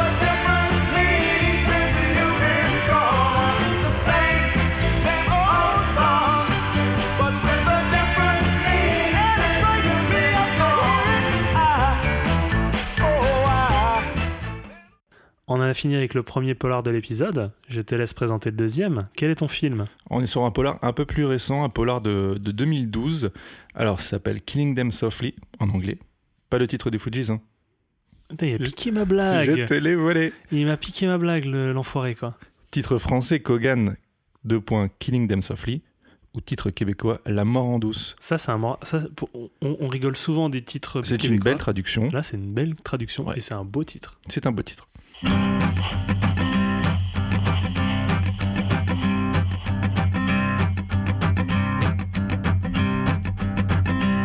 There's a man going round taking names, and he decides who to free and who to blame. Everybody won't be treated all the same. There'll be a golden ladder reaching down when the man comes around. Alors, c'est un film d'Andrew Dominic. Alors, qui est Andrew Dominic? Euh, C'est un réalisateur néo-zélandais qui va vite quitter sa terre natale pour s'installer en Australie, où il réalisera son premier film en 2000, intitulé Chopper, qui raconte la vie de l'ennemi public numéro un australien, Mark Reed, aka Chopper. Tu l'as vu, toi? Je ne l'ai pas vu, je cherche une copie. Pas forcément évident à trouver. Euh, il aura le Grand Prix et le prix de la critique au Festival du film policier de Cognac et d'autres euh, récompenses australiennes. Eh bien, tu te faisais de ma gueule, mais tu parles aussi de cognac Du festival de cognac. Je me, je foutais pas de ta gueule. Ah bon, d'accord, ok. Non, mais c'est ce, dont My tu- bad. c'est ce dont tu parlais tout à l'heure, qui a été euh, délocalisé. C'est ça. Voilà. Sept ans plus tard arrive le très beau L'assassinat de Jesse James par le lâche Robert Ford. Il est magnifique. Ouais, sublime film. Euh, tout est dans le titre hein, et je vous invite, si vous voulez en savoir un peu plus, à écouter à nouveau un épisode de Retake qui euh, chronique ce film. Exactement, c'est vrai. Donc euh, je, fais, je fais le pont. D'ailleurs, c'est eux qui m'ont donné envie de, de, de chroniquer celui-ci. Bon, bien que c'est un film très très marquant pour moi et fondateur, je- que je, voilà, je détaillerai un petit peu, un petit peu après. Mais, euh, mais je les remercie du coup de m'avoir euh, poussé à, chroniquer Kogan. En tout cas, malgré un très bon accueil critique euh, de l'assassinat de Jesse James, le film ne récoltera seulement que 19 millions de dollars alors qu'il en aura coûté 30. C'est économiquement, c'est, c'est- ça fonctionne pas très bien. Euh, et 5 ans vont s'écouler avant que Kogan pointe le bout de son nez. Alors, comment j'ai connu ce, film et quelle édition j'ai en ma possession Alors, je l'ai découvert en salle euh, l'année de sa sortie. J'ai eu cette chance-là. Euh, j'ai été époustouflé par la rigueur euh, visuelle que me proposait Andrew Dominique. Alors, je dois bien avouer qu'après le premier visionnage, je n'avais pas tout à fait compris qui était Kogan et qui l'embauchait réellement. Donc ça, j'y reviendrai un petit peu plus tard. Et donc, à l'époque, n'ayant pas vu euh, l'assassinat de Jesse James, c'était séance de rattrapage oblige. Et j'ai été conquis par l'assassinat de Jesse James, qui ne le serait pas. Non, c'est bah, vrai que c'est magnifique. C'est un, un petit bijou. Moi, j'ai découvert Dominique par ce film. Et euh, je crois que c'est un ami de licence, euh, voilà, Bertrand, La- Bertrand Lamoise, donc Bertrand, si tu nous écoutes, Coucou Bertrand. euh, qui m'avait donné envie de voir ce film et, j'ai acheté le DVD et je crois que je l'avais déjà eu en occasion à l'époque. Il était voilà dans un truc de seconde main ou, ou même de dégriffe, de déstockage à 5 balles, qui les vaut largement et une photographie mais à tomber par terre. Alors là, La photo, la photo est magnifique. magnifique et la scène d'attaque du train de nuit, je sais pas si tu te rappelles, résume à elle, à elle seule vraiment tout le talent d'Andrew total- Dominique. euh, Totalement. Donc, euh, quelques années plus tard, je suis tombé sur euh, une édition DVD dans un Easy Cash qui ne m'a coûté que, que 2 euros. Il s'agit d'un DVD Metropolitan sorti en avril 2013 qui propose une VF et une VOST-FR.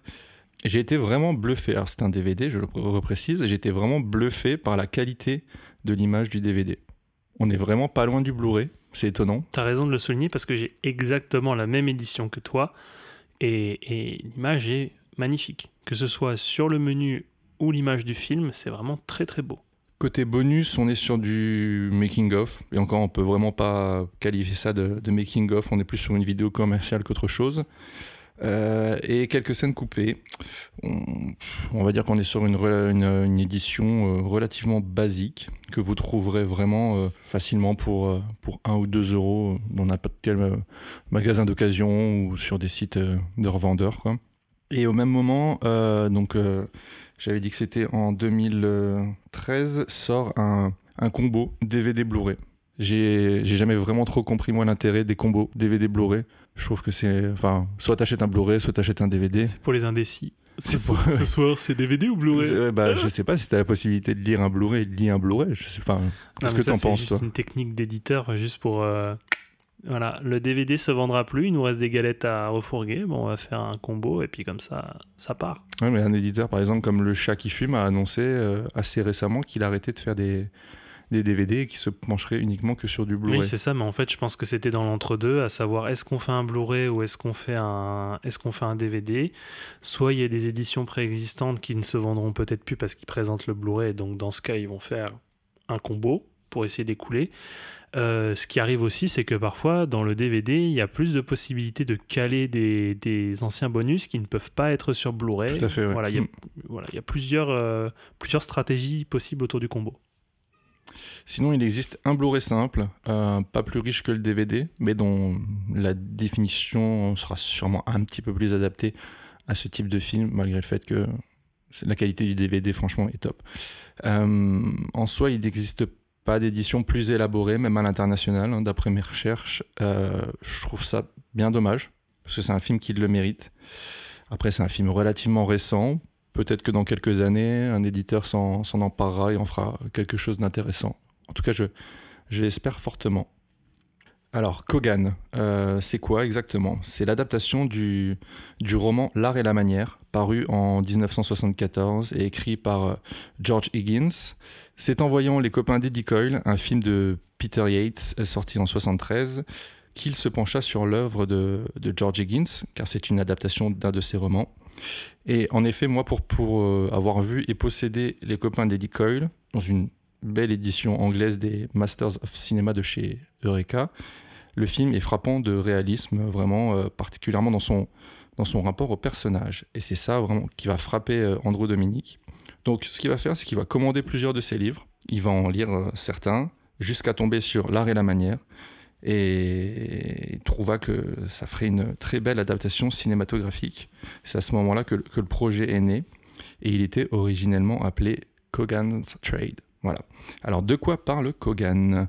Sans rentrer dans les détails, parce que toujours, Je trouve que, que c'est toujours plus délicieux de découvrir les tenants et les aboutissants au cours du, du visionnage, surtout pour ce film-là. Pour plein d'autres aussi, mais vraiment, ça c'est encore plus fort pour ce film-là. De toute façon, tous les deux, on n'a pas compris le film, donc euh, on pourra Si, pas si, spoiler. si, quand même un petit peu.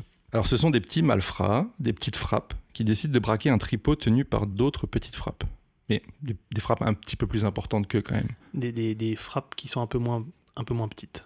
Des, Un peu moyennes, moins- des, un peu moins petites des moyennes et un peu mieux, un peu mieux armées. Le monde des bas-fonds est donc euh, le, le monde de, de la pègre est alors menacé, et c'est là qu'intervient Jackie Cogan, parce qu'il s'appelle Jackie. Jackie. C'est le bon Jackie qui vient hein, régler les comptes. Alors, il est appelé par les caïds de la mafia pour tenter de rééquilibrer la situation. Voilà, c'est fin du synopsis. C'est à nouveau Brad Pitt qui sera la tête d'affiche du film. C'était déjà le cas dans son précédent. Il y jouait Jesse James. Euh, Andrew Dominic craignait vraiment que, que Brad Pitt refuse parce qu'il avait vraiment envie que ce soit lui qui incarne Kogan. Mais comme l'assassinat de Jesse James a été un échec commercial, il s'est dit ben, il voudra jamais. Je lui propose quand même, mais il voudra jamais. Et euh, en fait, ce fut tout le contraire. Il sera même producteur du film avec sa société Plan B, qui a été fondée en 2001 avec euh, Brad Gray, donc un producteur de longue date, et Jennifer Aniston à l'époque, sa femme, la femme de Brad Pitt. Elle a encore des parts dans Plan B? Non, elle en a plus. Ouais, Elle a tout vendu. Elle a tout vendu. Je pense qu'elle voulait couper les pans. Euh, pour ce qui est du casting, euh, non, je ne vais pas parler du casting tout de suite, mais je vais quand même mentionner le fait que c'est un casting presque, entre guillemets, exclusivement masculin. Ah oui. La hein. femme n'a pas beaucoup sa place, ou quand elle en a une, c'est une prostituée. Eh bien, j'ai mis en gras, moi. Ça sent la testostérone. On est dans le 100% mascu miso. Une seule femme au, au casting. En plus, c'est une prostituée qui dit une phrase. Voilà. Voilà, j'écris en gras. Et c'est Linara Washington, euh, qui n'a même pas une minute d'apparition à l'écran. Ça en dit long. Ah, j'ai jeté un pavé dans la mare. Attention Euh, Donc je me devais de, le préciser. Donc pour les autres, on est sur un très beau casting, avec notamment Ray principalement connu pour son rôle dans Les Affranchis, de Goodfellas, euh, qui joue ici un mafieux sur le déclin. On a le feu James Gandolfini, qu'on connaît pour avoir merveilleusement interprété Tony Soprano, qui a pour rôle d'avoir la même fonction que Kogan, mais c'est un peu l'antithèse de Kogan. Euh, il est pas propre sur lui, il est pas très professionnel. Ah, c'est un gros alcoolo. C'est un Déjà. bel alcoolo euh, dans une grosse, grosse phase de dépressive. Donc éthique de travail vraiment moins respectable. Euh, Après, si on peut parler d'éthique de, de travail quand il s'agit de buter des gens. Oui, mais t'as raison de le souligner parce que euh, Jackie Cogan euh, fait ça bien. Je veux dire, euh, le mec est propre sur lui, il est professionnel. Euh, même si ça marche pas à tous les coups, euh, le truc c'est que il a une hygiène de vie qui est apparemment irréprochable. Ce qui est, euh, comme tu disais justement, c'est vraiment l'antithèse parce que Gandolfini, bah, du coup, le personnage de Gandolfini, mais fait que bouffer, baiser et boire. Voilà. Donc baiser, c'est bon pour la santé, mais bon, voilà quoi. À un moment donné, il faut taffer, monsieur. hein. En fait, Brad Pitt donne l'impression vraiment, enfin Kogan donne vraiment l'impression de pouvoir se couper de tout sentiment, alors que c'est pas, on n'a pas l'impression que ce soit vraiment le cas pour, euh, pour James Gandolfini. Euh, sinon, on a Richard Jenkins, à la carrière très éclectique, qui ici fait le pont entre les mafieux et Kogan. Donc c'est lui qui transmet les ordres, euh, discute des prix. C'est une sorte de, de comptable.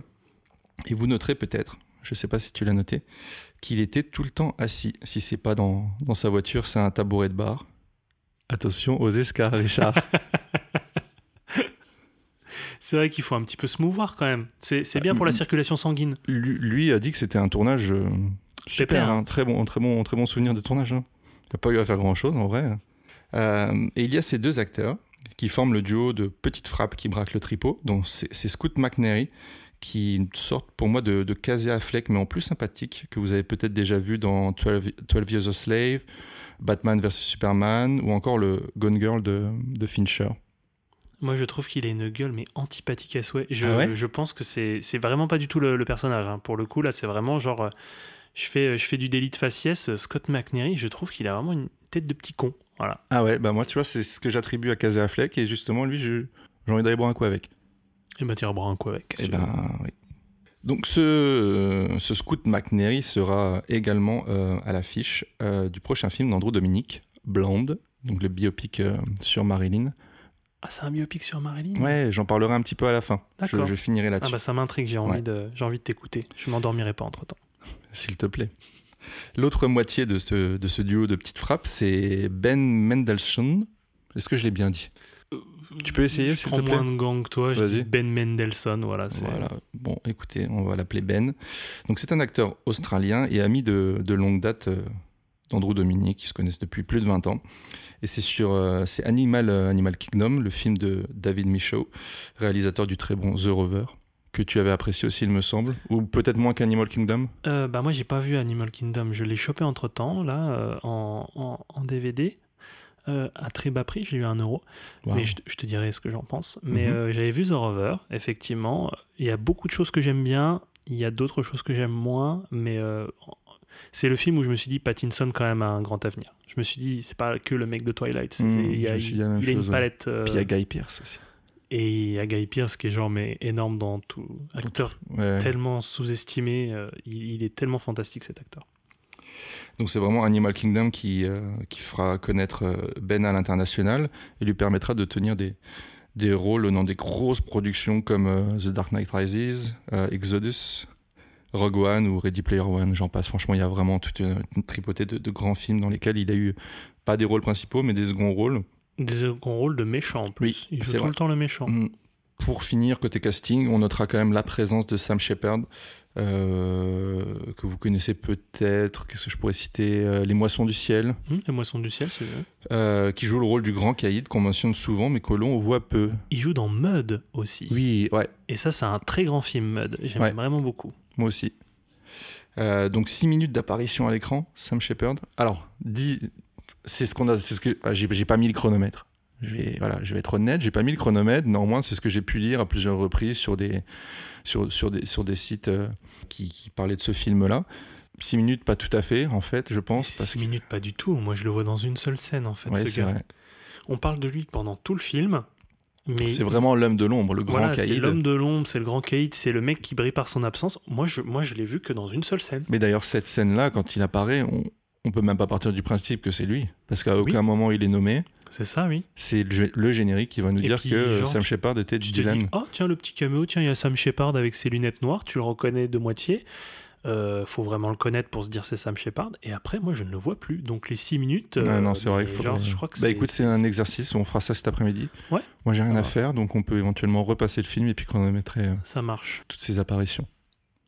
Donc rentrons un peu dans le, dans le cœur du film. Alors la toile de fond, elle est, elle est politique, elle est animée par un discours d'Obama fortement, fortement haché. C'est la scène d'ouverture et elle donne tout de suite le ton.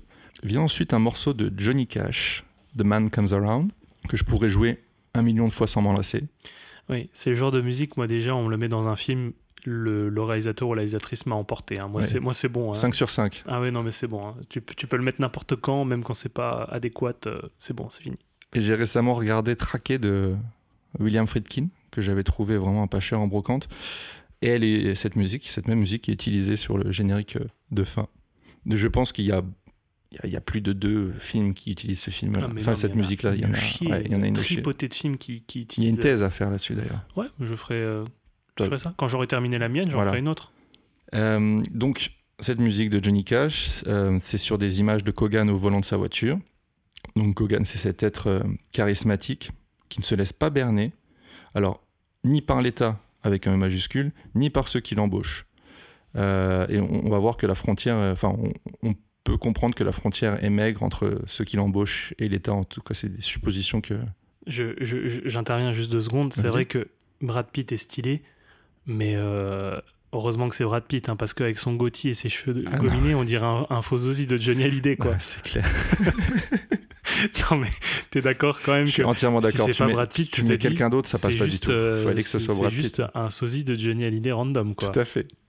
Avec sa À la foire de la brochette. c'est ça. À la foire à la brochette de Famec, voilà, avec son petit blouson cuir noir. euh, franchement, heureusement que c'est Brad Pitt, je tiens à le préciser.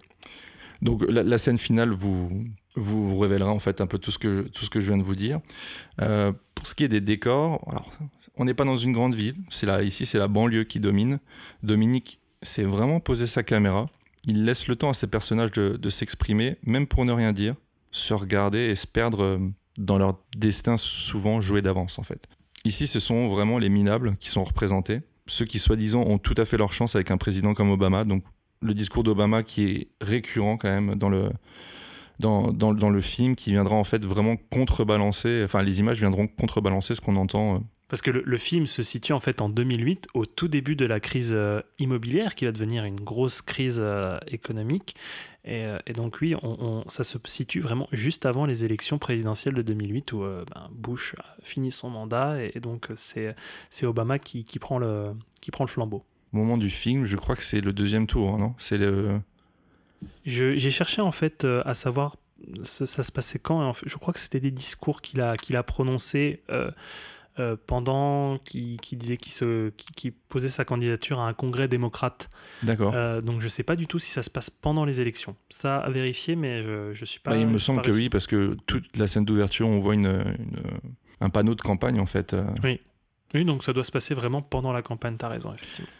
Alors, pour ces minables-là qui sont représentés, les discours ne les trompent vraiment pas. Disons plutôt qu'ils y sont même indifférents, euh, car trop ancrés dans leur galère quotidienne. Euh, Il faut survivre, et survivre pour eux, c'est rentrer de l'argent, coûte que coûte. Donc c'est pour ça que ces petites frappes-là vont, vont agir euh, vraiment comme des, têtes, euh, comme des têtes brûlées. Vous verrez que les ralentis, ils, vont de bon cœur. Alors, c'est des reproches qui ont été faits Andrew Dominic pour ce film, et euh, je pense que c'est valable aussi pour l'assassinat de Jesse James. Moi, je trouve que c'est tellement stylisé que j'ai j'ai envie de les voir, en fait, ces ralentis, même si c'est pas forcément justifié. Ça crée de la longueur au film. C'est un film qui est relativement court. hein. On est sur un film d'une heure euh, 35, je crois. Euh, moi, honnêtement, alors, ça va être paradoxal ce que je vais vous dire. Moi, c'est un ressenti, de- enfin, presque deux heures, en fait, de film. Mais c'est pas, je passe un tellement bon moment que je suis contente que ce soit un peu étendu comme ça dans le, dans le temps. Mais on est sur un film relativement court, tout de même. Et euh, les critiques euh, vont dire que c'est un film lent, beaucoup trop lent, on s'ennuie, etc. Bon, c'est pas du tout ce que j'ai ce que j'ai ressenti, sinon je vous en parlerai pas. Pour ces ralentis, je pense notamment à une scène de- d'exécution que je trouve euh, parfaitement exécutée. Encore une fois, sur un contrepoint musical euh, tout à fait approprié. Oui, c'est vrai. Euh, elle est belle. Elle est, Moi, je la elle- trouve magnifique cette scène. Elle est formellement belle. Oui, oui, formellement, oui. Ouais, ce qui est- Pas dans. Ah, les, et les exécutions, mais c'est mon dada, moi, j'adore, ça, moi. Euh, non, non, franchement, formellement, elle est, elle est magnifique. Elle est, elle est vraiment très belle. Et tu as raison de dire que c'est stylisé. C'est exactement ce que j'ai écrit sur ma fiche. Ça fourmille de bonnes idées de mise en scène. J'ai pensé à toi à un moment. Parce qu'à chaque fois, je me dis, dans un film, je, j'aime tellement, euh, j'aime tellement euh, Quentin que je pense à lui quand je regarde les films. Et je sais que tu été tout particulièrement euh, accroché par le plan portière à un moment donné. Ouais, je vais en parler. Ah, mince. Bon, bah, je dis rien alors. Je dis rien. Mais je suis j'étais sûr que tu allais kiffer. Mais ouais, ça a été une, une grosse source d'inspiration, ça aussi, hein, pour, euh, pour des courts-métrages ou, ou des idées dans, dans des clips. Quoi. Alors, il est dit à un moment donné, il y a une citation, je sais plus si c'est Jenkins qui le dit ou si c'est, ou si c'est Kogan, l'Amérique n'est pas un pays, c'est un business. C'est Kogan qui C'est Kogan dit. qui le dit? Bon, ça pourrait, être, ça pourrait très bien être Jenkins parce que là-dessus, ils sont relativement sur la, enfin, la même longueur d'onde. Euh, et ça résume bien le message d'Andrew Dominique que certains qualifieront de simpliste, mais qui n'aura rarement été aussi bien dépeint. Ça, me- ça me permet de, de vous dire qu'à la photographie, on y retrouve un dénommé Greg Fraser, directeur photo du dernier Dune, donc de Villeneuve, euh, ce qui confirmera chez moi qu'il est très doué, ce Tu as monsieur. bien aimé Dune? J'ai visuellement apprécié ce que je voyais. J'ai passé un très bon moment. Mais moi, c'est c'est pas un univers qui me parle. Donc, euh, je, je reste en dehors d'un point de vue narratif. Par contre, visuellement, je passe un bon moment. Je le regarderai pas tous les jours, clairement pas. Mais euh, un peu comme, euh, voilà, pour comparer avec celui de, de Lynch. Visuellement, je trouve qu'il y a des choses très intéressantes. Mais je rentre pas dans l'histoire. Donc, Mais on est fait pour s'entendre, en fait. Je vrai. bois tes paroles, je j'abonde. C'est exactement pareil. qu'est-ce que tu as ressenti Et toi, tu as eu le plaisir de le voir en grand large. Effe- Effectivement, je l'ai vu, euh, pour celles et ceux qui connaissent pas, l'écran du, Grand Large, donc au Grand Rex, euh, qui, est énorme. C'est plus de 250 mètres carrés de toile qui, s'étale devant vous avec un son. euh, bon, alors la BO de Hans Zimmer, elle donne des acouphènes, mais voilà, c'était vraiment de belles conditions de projection. Il y a vraiment des plans qui m'ont marqué, donc voilà, je vais y venir. Des idées parfois toutes simples, mais d'une efficacité redoutable. Donc, je vais parler de la scène de la portière. Kogan, à un moment donné, et Frankie vont chez euh, Johnny Amato. Ils l'attendent devant son domicile planqué dans la voiture. Donc la caméra est bêtement fixée à la portière du, véhicule et filme les deux protagonistes à travers la vitre baissée. Kogan, à un moment donné, ouvre la porte pour sortir et la caméra suit le mouvement de la portière puisqu'elle est fixée dessus. Voilà, je, je, je, quali- je qualifie ça de, de, bête parce que c'est à mettre en place, c'est pas sorcier, mais il faut y penser. On en parlait euh, par rapport au plan de, de- du bar sur, euh, dans, dans Blood Simple, et ben c'est pareil. À mettre en place, c'est vraiment pas compliqué. Par contre, faut y penser. Je pense que celui du bar, elle devait être quand même compliqué à. Ah ouais, après, on est en machine- 85. La, ma- la machino devait être compliquée quand même parce Ouais. que tu dois lever comme ça. Oui, Mais oui, je vois, a- je je l'idée. Je vois l'idée. Il y a une en grosse euh, fluidité dans le mouvement, Mm. donc oui, effectivement, c'était peut-être. on n'était pas sur de la Steadicam. euh, Enfin, 85, c'est ça, hein Blood Simple. Ouais. Ouais, bref. Et donc, moi, je trouve que c'est sublime, et c'est ce que je pourrais qualifier d'un geste de débrouille, en fait, dans un cinéma pourtant très carré, très ordonné. hein. Lui, il est. Je pense que tout est au poil de cul. hein. Enfin, bref, il reste tout de même une question qui perdure après le visionnage c'est qui tient les ficelles? Voilà. Est-ce la mafia? Est-ce le gouvernement? Et en vrai, si, voilà, si, ces deux entités-là n'étaient qu'une seule et même entité, c'est une question qui, qui m'intéresse, mais auquel le, le film ne répond pas vraiment, voire pas du tout. Donc, un vrai film coup de poing, au sens propre comme au sens figuré, très très pessimiste et qui remet, euh, qui remet au jour, euh, donc bon, on l'a précisé, en 2008, hein, l'œuvre de, de George Higgins. You ever killed anyone? No. You can get touchy feely. Touchy feely. Emotional, not fun. A lot of fuss. They cry, they plead, they beg, they piss themselves, they call for their mothers. It gets embarrassing. I like to kill them softly. From a distance. Not close enough for feelings. Don't like feelings. Don't want to think about them. Voilà pour le film.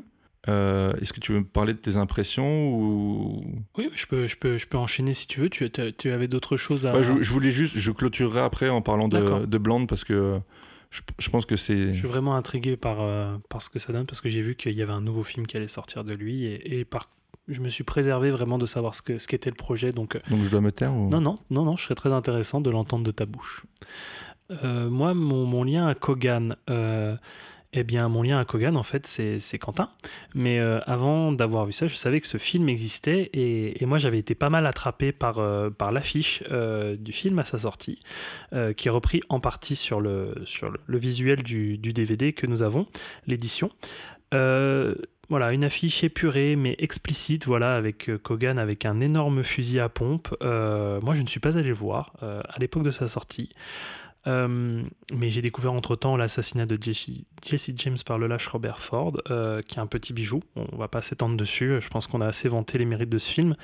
Et j'ai regardé aussi, parce que c'est vrai qu'il n'a pas une très grande filmographie pour l'instant, parce que je n'ai pas vu Chopper euh, également, son, un de ses premiers films, Euh, mais il a réalisé quelques épisodes de la série Mindhunter euh, sur Netflix.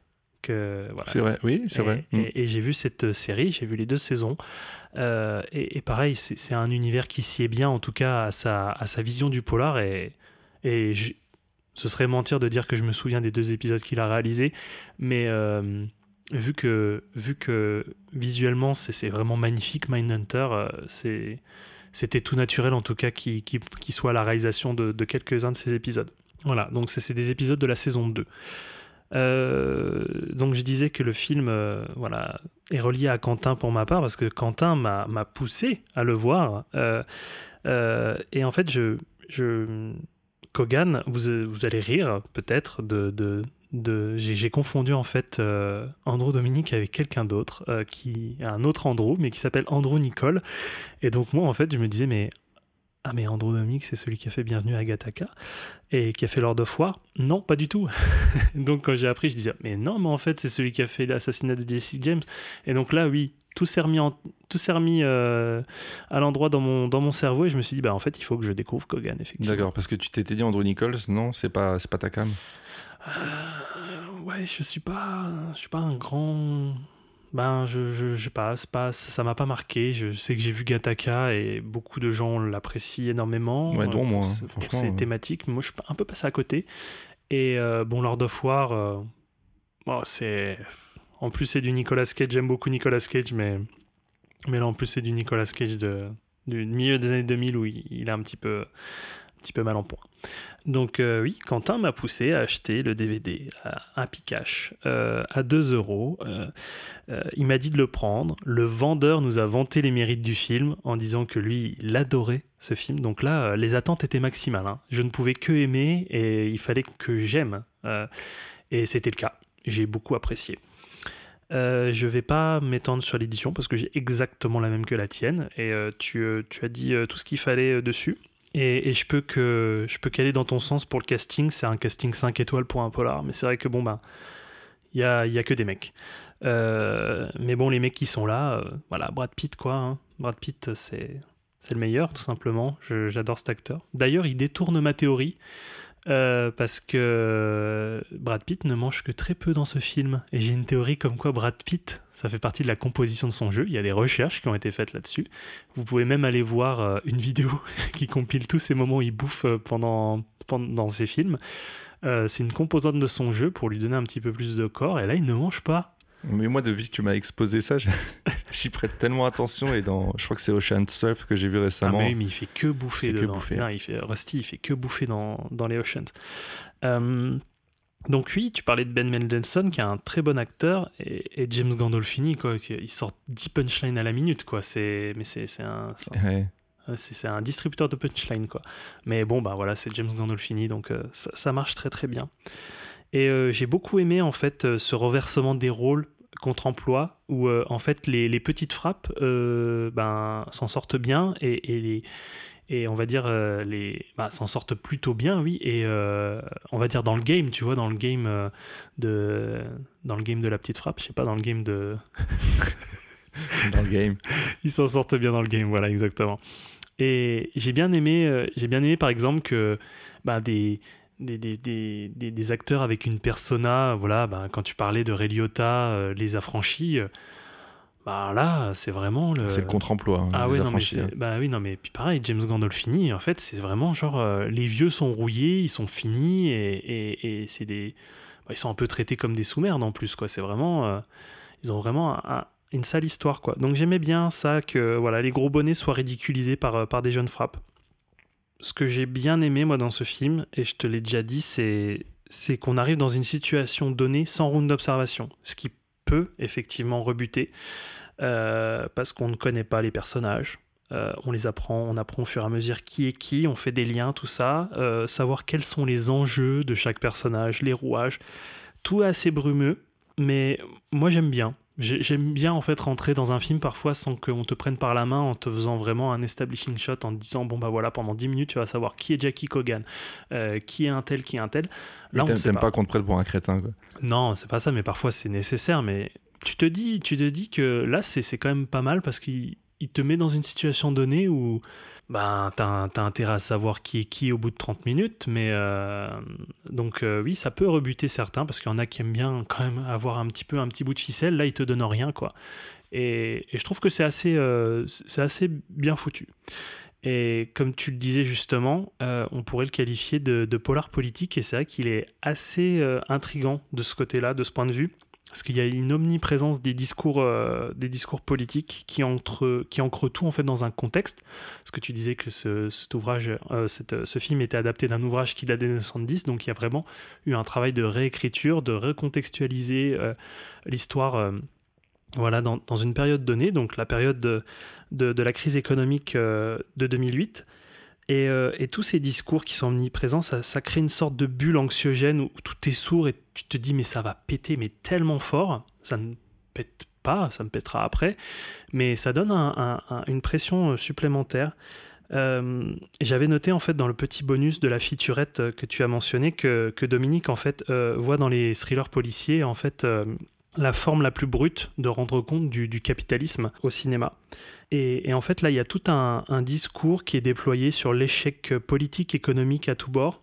Parce que le film, en plus, a été un petit peu, comment dire, vilipendé par certains en disant c'est un film anti-Obama, euh, ça montre l'échec de, de l'investiture euh, d'Obama et tout. Alors que je, pense que pas du tout, parce que tu entends aussi Bush qui parle et, je, en fait, ce ils ne sont jamais montrés, on les entend.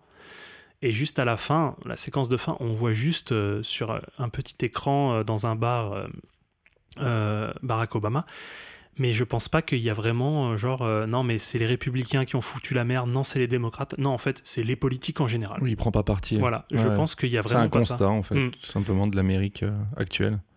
Ouais, c'est exactement ça. Euh, alors, je suis partagé sur ça parce que à la fois ça marche très bien, mais à la fois c'est vrai que les discours à un moment donné euh, sont un petit peu forcés et euh, ça colle pas tout le temps. En fait, t'as vraiment l'impression qu'il se dit bon là je vais coller un discours à la radio, on va l'entendre en fond assez suffisamment pour se dire que bon c'est la grosse merde à l'extérieur. Euh, tu le vois seulement dans les décors parce que les décors par- sont magnifiques. Ça a été tourné en Louisiane et, tu sens que c'est vraiment une Amérique qui est désolée. quoi. Il n'y a, plus rien, tout est fermé. Tu sens que la crise des subprimes a déjà commencé. Tu as plein de baraques qui sont fermées. C'est- crade, c'est sale, c'est les banlieues dégueulasses, euh, vraiment mal famées. Et il y a, pas mal d'humour hein, quand même hein, dans ce film. Il y a des petites bulles comme ça euh, qui, donnent, un petit peu de, légèreté voilà des, imbroglios autour de la résolution de, de, de l'affaire Ducasse. Kogan qui n'est pas perçu comme quelqu'un qui gagne tout le temps, parce qu'il il se trompe pas mal de fois quand même. Euh, c'est pas non plus le- la personne froide et calculatrice euh, qui réussit à chaque fois son coup. Euh, enfin, tu, tu, me- tu me dis si, Non, non, je trouve qu'il reste humain, en fait. C'est ça, oui. ça, ça aurait été un petit peu exagéré, en fait, de le qualifier comme. Enfin, de, de- en tout cas, de, de l'exposer comme quelqu'un qui, qui sait forcément ce qu'il faut faire d'entrée de jeu et qui a forcément dans la tête tout de suite la bonne idée. Mm. C'est pas le cas ici. ouais. Et, et j'ai retenu ça en fait pour. Ça, m'avait vraiment fait beaucoup rire. euh, cette séquence où euh, le personnage de Richard euh, Jenkins, du coup, le, le commanditaire, l'intermédiaire des commanditaires, euh, qui demande à Kogan Mais en fait, on pourrait engager qui Euh, Parce que bon, ben, vous connaissez la personne, il risquerait de vous reconnaître et tout. Euh, Ah, bah j'ai une idée. Donc il parle de James Gandolfini. Et il lui dit Ouais, bon, ça sera, ça sera plus cher et tout. Il viendra sur quelques jours. il vient de, de la côte Est et tout. Et euh, il dit bah il coûtera tant tout ça. Et euh, il fait ouais enfin bon euh, ça coûte cher quand même hein. vous lui prendrez un billet éco hein, quand même hein, pour le pour le pour le trajet en avion. Et ça m'a fait trop rire parce que tu te dis mais c'est même la récession chez les gangsters quoi. Ils ont plus de thunes et euh, faut vraiment faut vraiment économiser un maximum pour pas être dans la merde Euh, et puis il y a aussi d'autres trucs genre le coup du canon scié qui est beaucoup trop scié j'ai dit non mais c'est n'importe Ah, quoi ça ça m'a fait hurler de rire. c'est un canon scié, mais c'est même plus un canon scié, quoi. Il y a même plus de canon. Ah, Il n'y a plus de canon. Il n'y a plus de canon, euh, tout simplement. Voilà, donc c'est des petits moments. euh, euh, Il y a aussi ce, ce moment où genre Kogan laisse un, un type sur la table pour, euh, pour le serveur ou, la serveuse, je m'en rappelle plus. Euh, et, euh, et en fait, la personne avec qui il est, qui est vraiment une toute petite frappe euh, qu'on- qui n'a pas une grande importance dans le film, on le voit pas beaucoup. Euh, c'est juste pour une scène d'exécution. Et, et le, le gangster, du coup, euh, qu'on ne connaît pas, prend le type que, Brad Pitt, bah, que le personnage de Brad Pitt, Kogan, a, laissé euh, au serveur ou à la serveuse. Et il fait Non, mais tu te fous de ma gueule Non, mais je laisse le type, tu le laisses, s'il te plaît. Et, et ça fait vraiment genre, mais ils sont vraiment animés par la thune, quoi. Et, et ça donne un petit côté euh, respectueux au personnage de Kogan. Donc je vais pas m'apesantir plus sur la mise en scène. Comme tu disais, c'est super stylisé, il y a, il y a de il y y a de magnifiques plans et il y a vraiment une, une ouais, y a vraiment de belles idées. Euh, et c'est d'ailleurs la photo un peu jaunâtre de Craig Fraser euh, parachève le tout, ça donne vraiment une belle patine.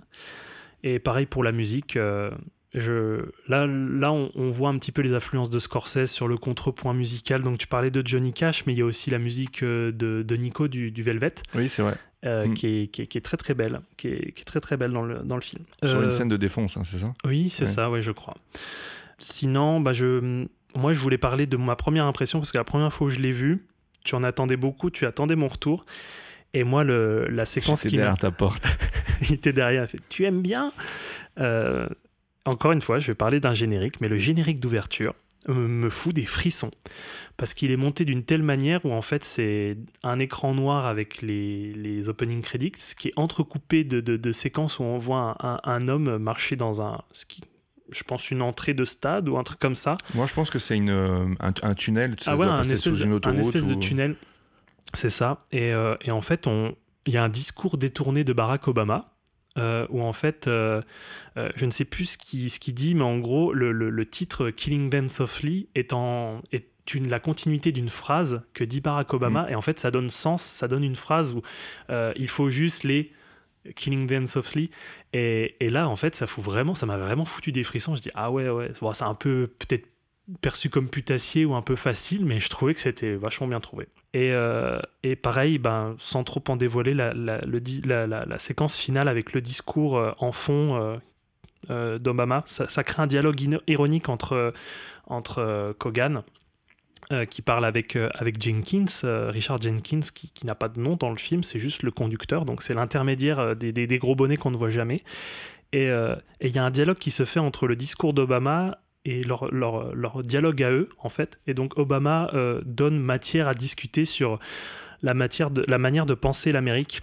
Et donc à un moment donné, il y a Obama qui dit La force de notre pays ne vient pas de l'argent ou des armes. On vient de voir pendant 1h30 des gens qui se flinguaient juste pour des, juste pour des histoires de thunes. Et, euh, et donc tu soulignais l'Amérique n'est pas un pays, c'est un business. Donc c'est Kogan qui dit ça en réponse à un peu à Obama. Et, et le constat que fait Dominique, c'est juste que bah, c'est un pays qui est gangréné par la thune, quoi. It's all about money, quoi. Il y a, y a- il y a rien du tout. Et euh, Il propose aucune solution en il plus. propose aucune solution. Ouais, c'est juste vraiment un constat. Très pessimiste, ouais. Et, et je ne sais pas si je dis la dernière ligne de dialogue. Donc euh, il termine par fucking pay me. et et c'est vraiment genre juste le constat de seul, seul le crime paie, quoi. Comme, Mhm. comme dit si bien Booba et, euh, et Ali dans. C'est la parole, euh, c'est les paroles exactes ce que tu dis? Fucking pay me? fucking pay me, ouais. Ok. Ouais. Et, et moi, ce que je pourrais vous conseiller en polar qui, se ressemble, qui ressemble à peu près à, à ce film, euh, c'est les, les films de, de S. Craig Zahler, donc euh, euh, Traîner sur le bitume, Dragged Across Concrete avec Mel Gibson. Et euh, je ne me rappelle jamais de son nom, euh, qui, qui est un excellent euh, comédien qui joue beaucoup dans des comédies grasses, mais quand il est dans des rôles sérieux, il, il tient vraiment la dragée haute. Et je sais pas si je l'avais vu avec toi. Ah, J'ai pas vu ce film. Non, non, mais Moi, tu m'en avais parlé, je me C'est souviens. un film de 2h30 qui est très très lent aussi, mais franchement, tu as vraiment l'impression que c'est comme du Dominique, de comme du Andrew Dominique. Et moi, j'avais adoré ce film. Il est pas très vieux, je crois qu'il est de 2000 2018 ou 2019. Euh, et voilà, je peux que vous conseiller les, les polars de, de S. Greg Daller parce qu'en fait, c'est un réalisateur, mais c'est aussi un romancier. Et donc, il a écrit beaucoup de, de polars et il s'est lancé à la réalisation à partir des années euh, 2010. Et ces polars sont, sont fous. Voilà ce que je pouvais en dire. Tu voulais pas parler de ta micro-critique? Ah, tu as vu que j'avais mis une micro Bah oui, je vois ça là. Du... parce que je, suis sur euh, je suis sur Podcaster, euh, un réseau social de cinéma et donc on, on peut poster des micro critiques euh, sur euh, sur le film. Et c'est vrai que je trouvais que voilà modestement euh, je trouvais que ma micro critique valait le coup euh, d'être peut-être entendue. Je sais pas j'hésitais. Mais j'avais mis que pendant que les USA plongent dans la crise des subprimes Kogan enchaîne les primes. Le business du crime ne connaît pas la récession Vous êtes au théâtre du Rond-Point tous les vendredis soirs, non? Exactement, et je, je parle de toutes mes micro-critiques. Je fais, voilà, euh, Des lectures publiques. Je fais des lectures de toutes mes micro-critiques. Vous pouvez me, me voir. euh, Prenez réservation sur Billet Réduc. Voilà. Donc, pour terminer, avant de vous laisser filer, euh, voir euh, de ce pas euh, Blood Simple et, et Kogan, concernant l'actualité et Andrew Dominique, si vous l'avez peut-être suivi ces derniers temps, donc il a tourné une nouvelle adaptation, donc celle du roman Blonde de Joyce Carol Oates, euh, qui traite de manière romancée de la vie de Marilyn Monroe. Donc le film est dans la boîte, mais le montage pose problème. Euh, Netflix, donc distributeur du film, et producteur aux côtés de Wild Bunch et euh, Plan B. Donc, il y a Brad Pitt qui serait dans le coup. Coucou Brad Pitt. Non, je pense pas. Il, est pas. Il apparaît pas à l'écran par contre. hein. Enfin, il, est, il produit, mais euh, mais il, est, il, il fait pas l'acteur. Euh, donc Netflix serait pas ravi de certaines scènes d'ordre sexuel trop crues pour eux. Alors j'ai entendu, j'ai lu des trucs euh, du style cunilingus ensanglanté, ce genre de choses qui n'auraient pas plu. Après, c'est cru, c'est Andrew Dominique, la vieux. Enfin. Il montre les choses telles qu'elles sont. On l'a vu dans Kogan, donc c'est pas c'est pas très surprenant. Et, euh, Dominique, alors ne tient absolument pas à changer ce, ce montage. Et moi j'ai tendance à lui faire confiance. hein, euh, si on met, si on choisit un montage Andrew Dominique ou un montage euh, Netflix, je prends celui de, je prends la version Dominique. Moi j'ai vraiment hâte de, de- de découvrir ce film. J'espère de tout cœur qu'il y aura quand même euh, quelques sorties salles parce que je sais pas comment Netflix va s'en emparer et comment Netflix va le, le distribuer. Je sais que je sais qu'en fait le, le Christine Cinema Club, donc euh, qui est tenu par euh, Ronald Chama, donc c'est un cinéma du du 6e, du 6e arrondissement. Voilà. En fait, a déjà fait des, des avant-premières ou des premières Netflix. Ils avaient fait ça avec le film des frères Safdie et avec Irishman. Donc il y a une petite connexion comme ça qui s'est faite euh, avec euh, avec le cinéma là. Donc euh, bon, ce sera peut-être juste une, une sortie exceptionnelle dans ce cinéma parce que ça sera juste qu'une première, mais Ouais, faut être en région parisienne. C'est ça. Voilà, et ce sera, faut être en région parisienne le soir donné, et en plus le Christine Cinema Club, c'est pas un cinéma de 600 places, Hmm. donc c'est vraiment, euh, Et puis c'est tellement des films que tu as envie de découvrir sur grand écran. Quoi. bah, c'est ça, oui, Irishman, euh, t'as envie de le voir sur grand écran, même si j'ai pas tout aimé, Euh, et puis pareil, le film des frères Safdie, euh, euh, James. euh, voilà, euh, qui je n'ai pas vu, mais qui a, voilà, les films des frères Safdie se peuvent se voir et doivent se voir sur un grand écran parce que euh, parce que leur cinéma est vraiment très intéressant et fait pour le cinéma, je, je pense. Et bah, je pense la même chose pour euh, le film d'Andro Dominique, même si je ne l'ai pas vu. Je, je voudrais le voir quand même sur un grand écran. J'ai loupé les deux, les, les deux que j'ai beaucoup aimés sur grand écran, donc j'aimerais bien- quand même bien le voir. Ouais, et puis on le rappelle aussi, le fait d'avoir un, je sais pas, un vidéoprojecteur, un écran à la maison, c'est pas, c'est quand même pas pareil, quoi. C'est pas pareil du tout, effectivement. Mm. Une salle de cinéma est conçue pour euh, vous proposer les meilleures euh, conditions de, de visionnage, quoi. Enfin, Voilà.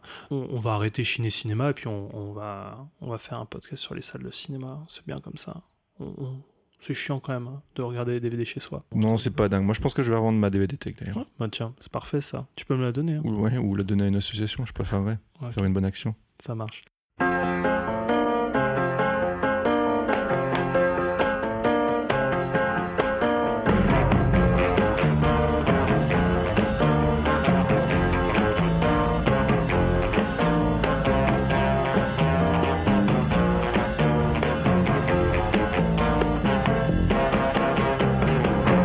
A fini avec euh, Dominique et Nick.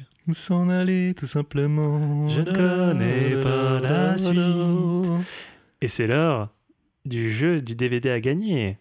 J'ai bien l'impression que c'était encore à moi de Oui. vous proposer. Oui, euh, parce que j'ai pas pris de DVD. Bah oui, parce que tu t'en fous, t'en as rien à foutre de toute façon Non, de bah faire oui. plaisir Non, aux gens. puis Surtout que je perds beaucoup d'argent, moi, à les donner là, comme ça. Et c'est bon, c'est pas donné hein, quand même les DVD. hein. Je peux y aller Vous avez terminé? Oui, oui, j'ai fini. Alors écoutez-moi bien. Avant même que l'homme ne soit homme, avant même que le monde ne soit monde, naquit une entité diabolique baptisée le djinn. Et pas le blue djinn. Le jean denim. La plus parfaite incarnation de Satan. Un monstre de vanité et de cruauté qui collecte les âmes. Emprisonné dans une opale de feu depuis le XIIe siècle, au terme d'un terrifiant massacre, le djinn réapparaît aujourd'hui à Los Angeles. Le jean, c'est à la mode en tout cas, donc euh, Ça a toujours été à la mode. Euh, c'est assez énigmatique. Franchement, moi personnellement, si j'avais pas la jaquette en face de moi, je ne, je ne saurais Après, pas de quoi on parle parce que j'ai pas vu le film, mais bon, je le verrai un jour quand même. Euh, Qu'est-ce qu'on on peut donner peut-être un, un petit indice, un petit haut indice? On peut peut-être dire que une, une édition mieux que celle que je propose est sortie il n'y a pas si longtemps euh, chez ESC. hein. Mais on veut pas que les gens achètent, on veut que les gens devinent le DVD pour qu'on leur donne. C'est vrai. Donc, je sais pas, on pourrait dire que, on pourrait dire que c'est un grand réalisateur de cinéma d'horreur qui a produit le film, parce que c'est pas lui qui l'a réalisé. Non, il y a son nom en gros sur le- la Voilà. jaquette, mais par contre, enfin, C'est un peu de la même, c'est un peu de, de la même, euh, même manière que Romero, c'est que quand Romero a touché un truc, euh, on met son nom en gros alors qu'il est même pas à la production, il est un peu comme euh, Toby Hooper, exactement pareil. parce que là, il présente uniquement. Voilà, il Machin présente. présente. Voilà. On peut dire qu'il est à l'origine d'une grande saga d'horreur euh, qu'on aime beaucoup. Deux sagas d'horreur qu'on aime. Moi, j'en aime bien une et l'autre, euh, c'est plutôt à. Non, il y, a du, il y, a du, il y a du bon dans les deux. Oui, il y a du bon dans les deux, mais il y a du bon surtout dans l'autre. euh, dans La le- plus ancienne. La, plus ancienne, ouais. D'accord. Ouais, exactement. Qu'est-ce qu'on peut dire de plus? Priez Que- pour qu'il n'exauce jamais vos souhaits.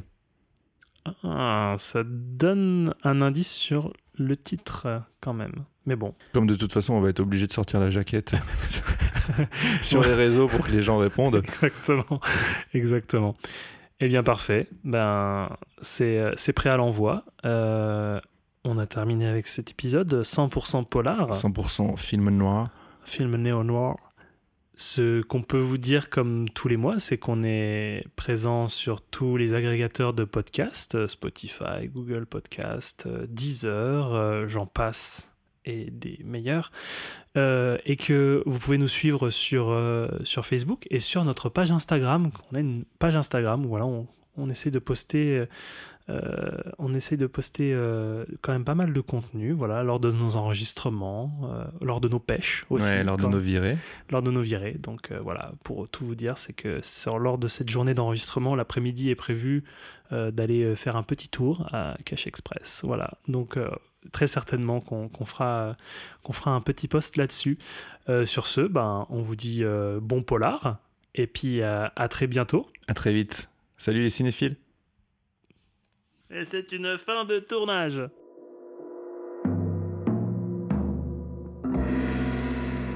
Chiné. Chiné.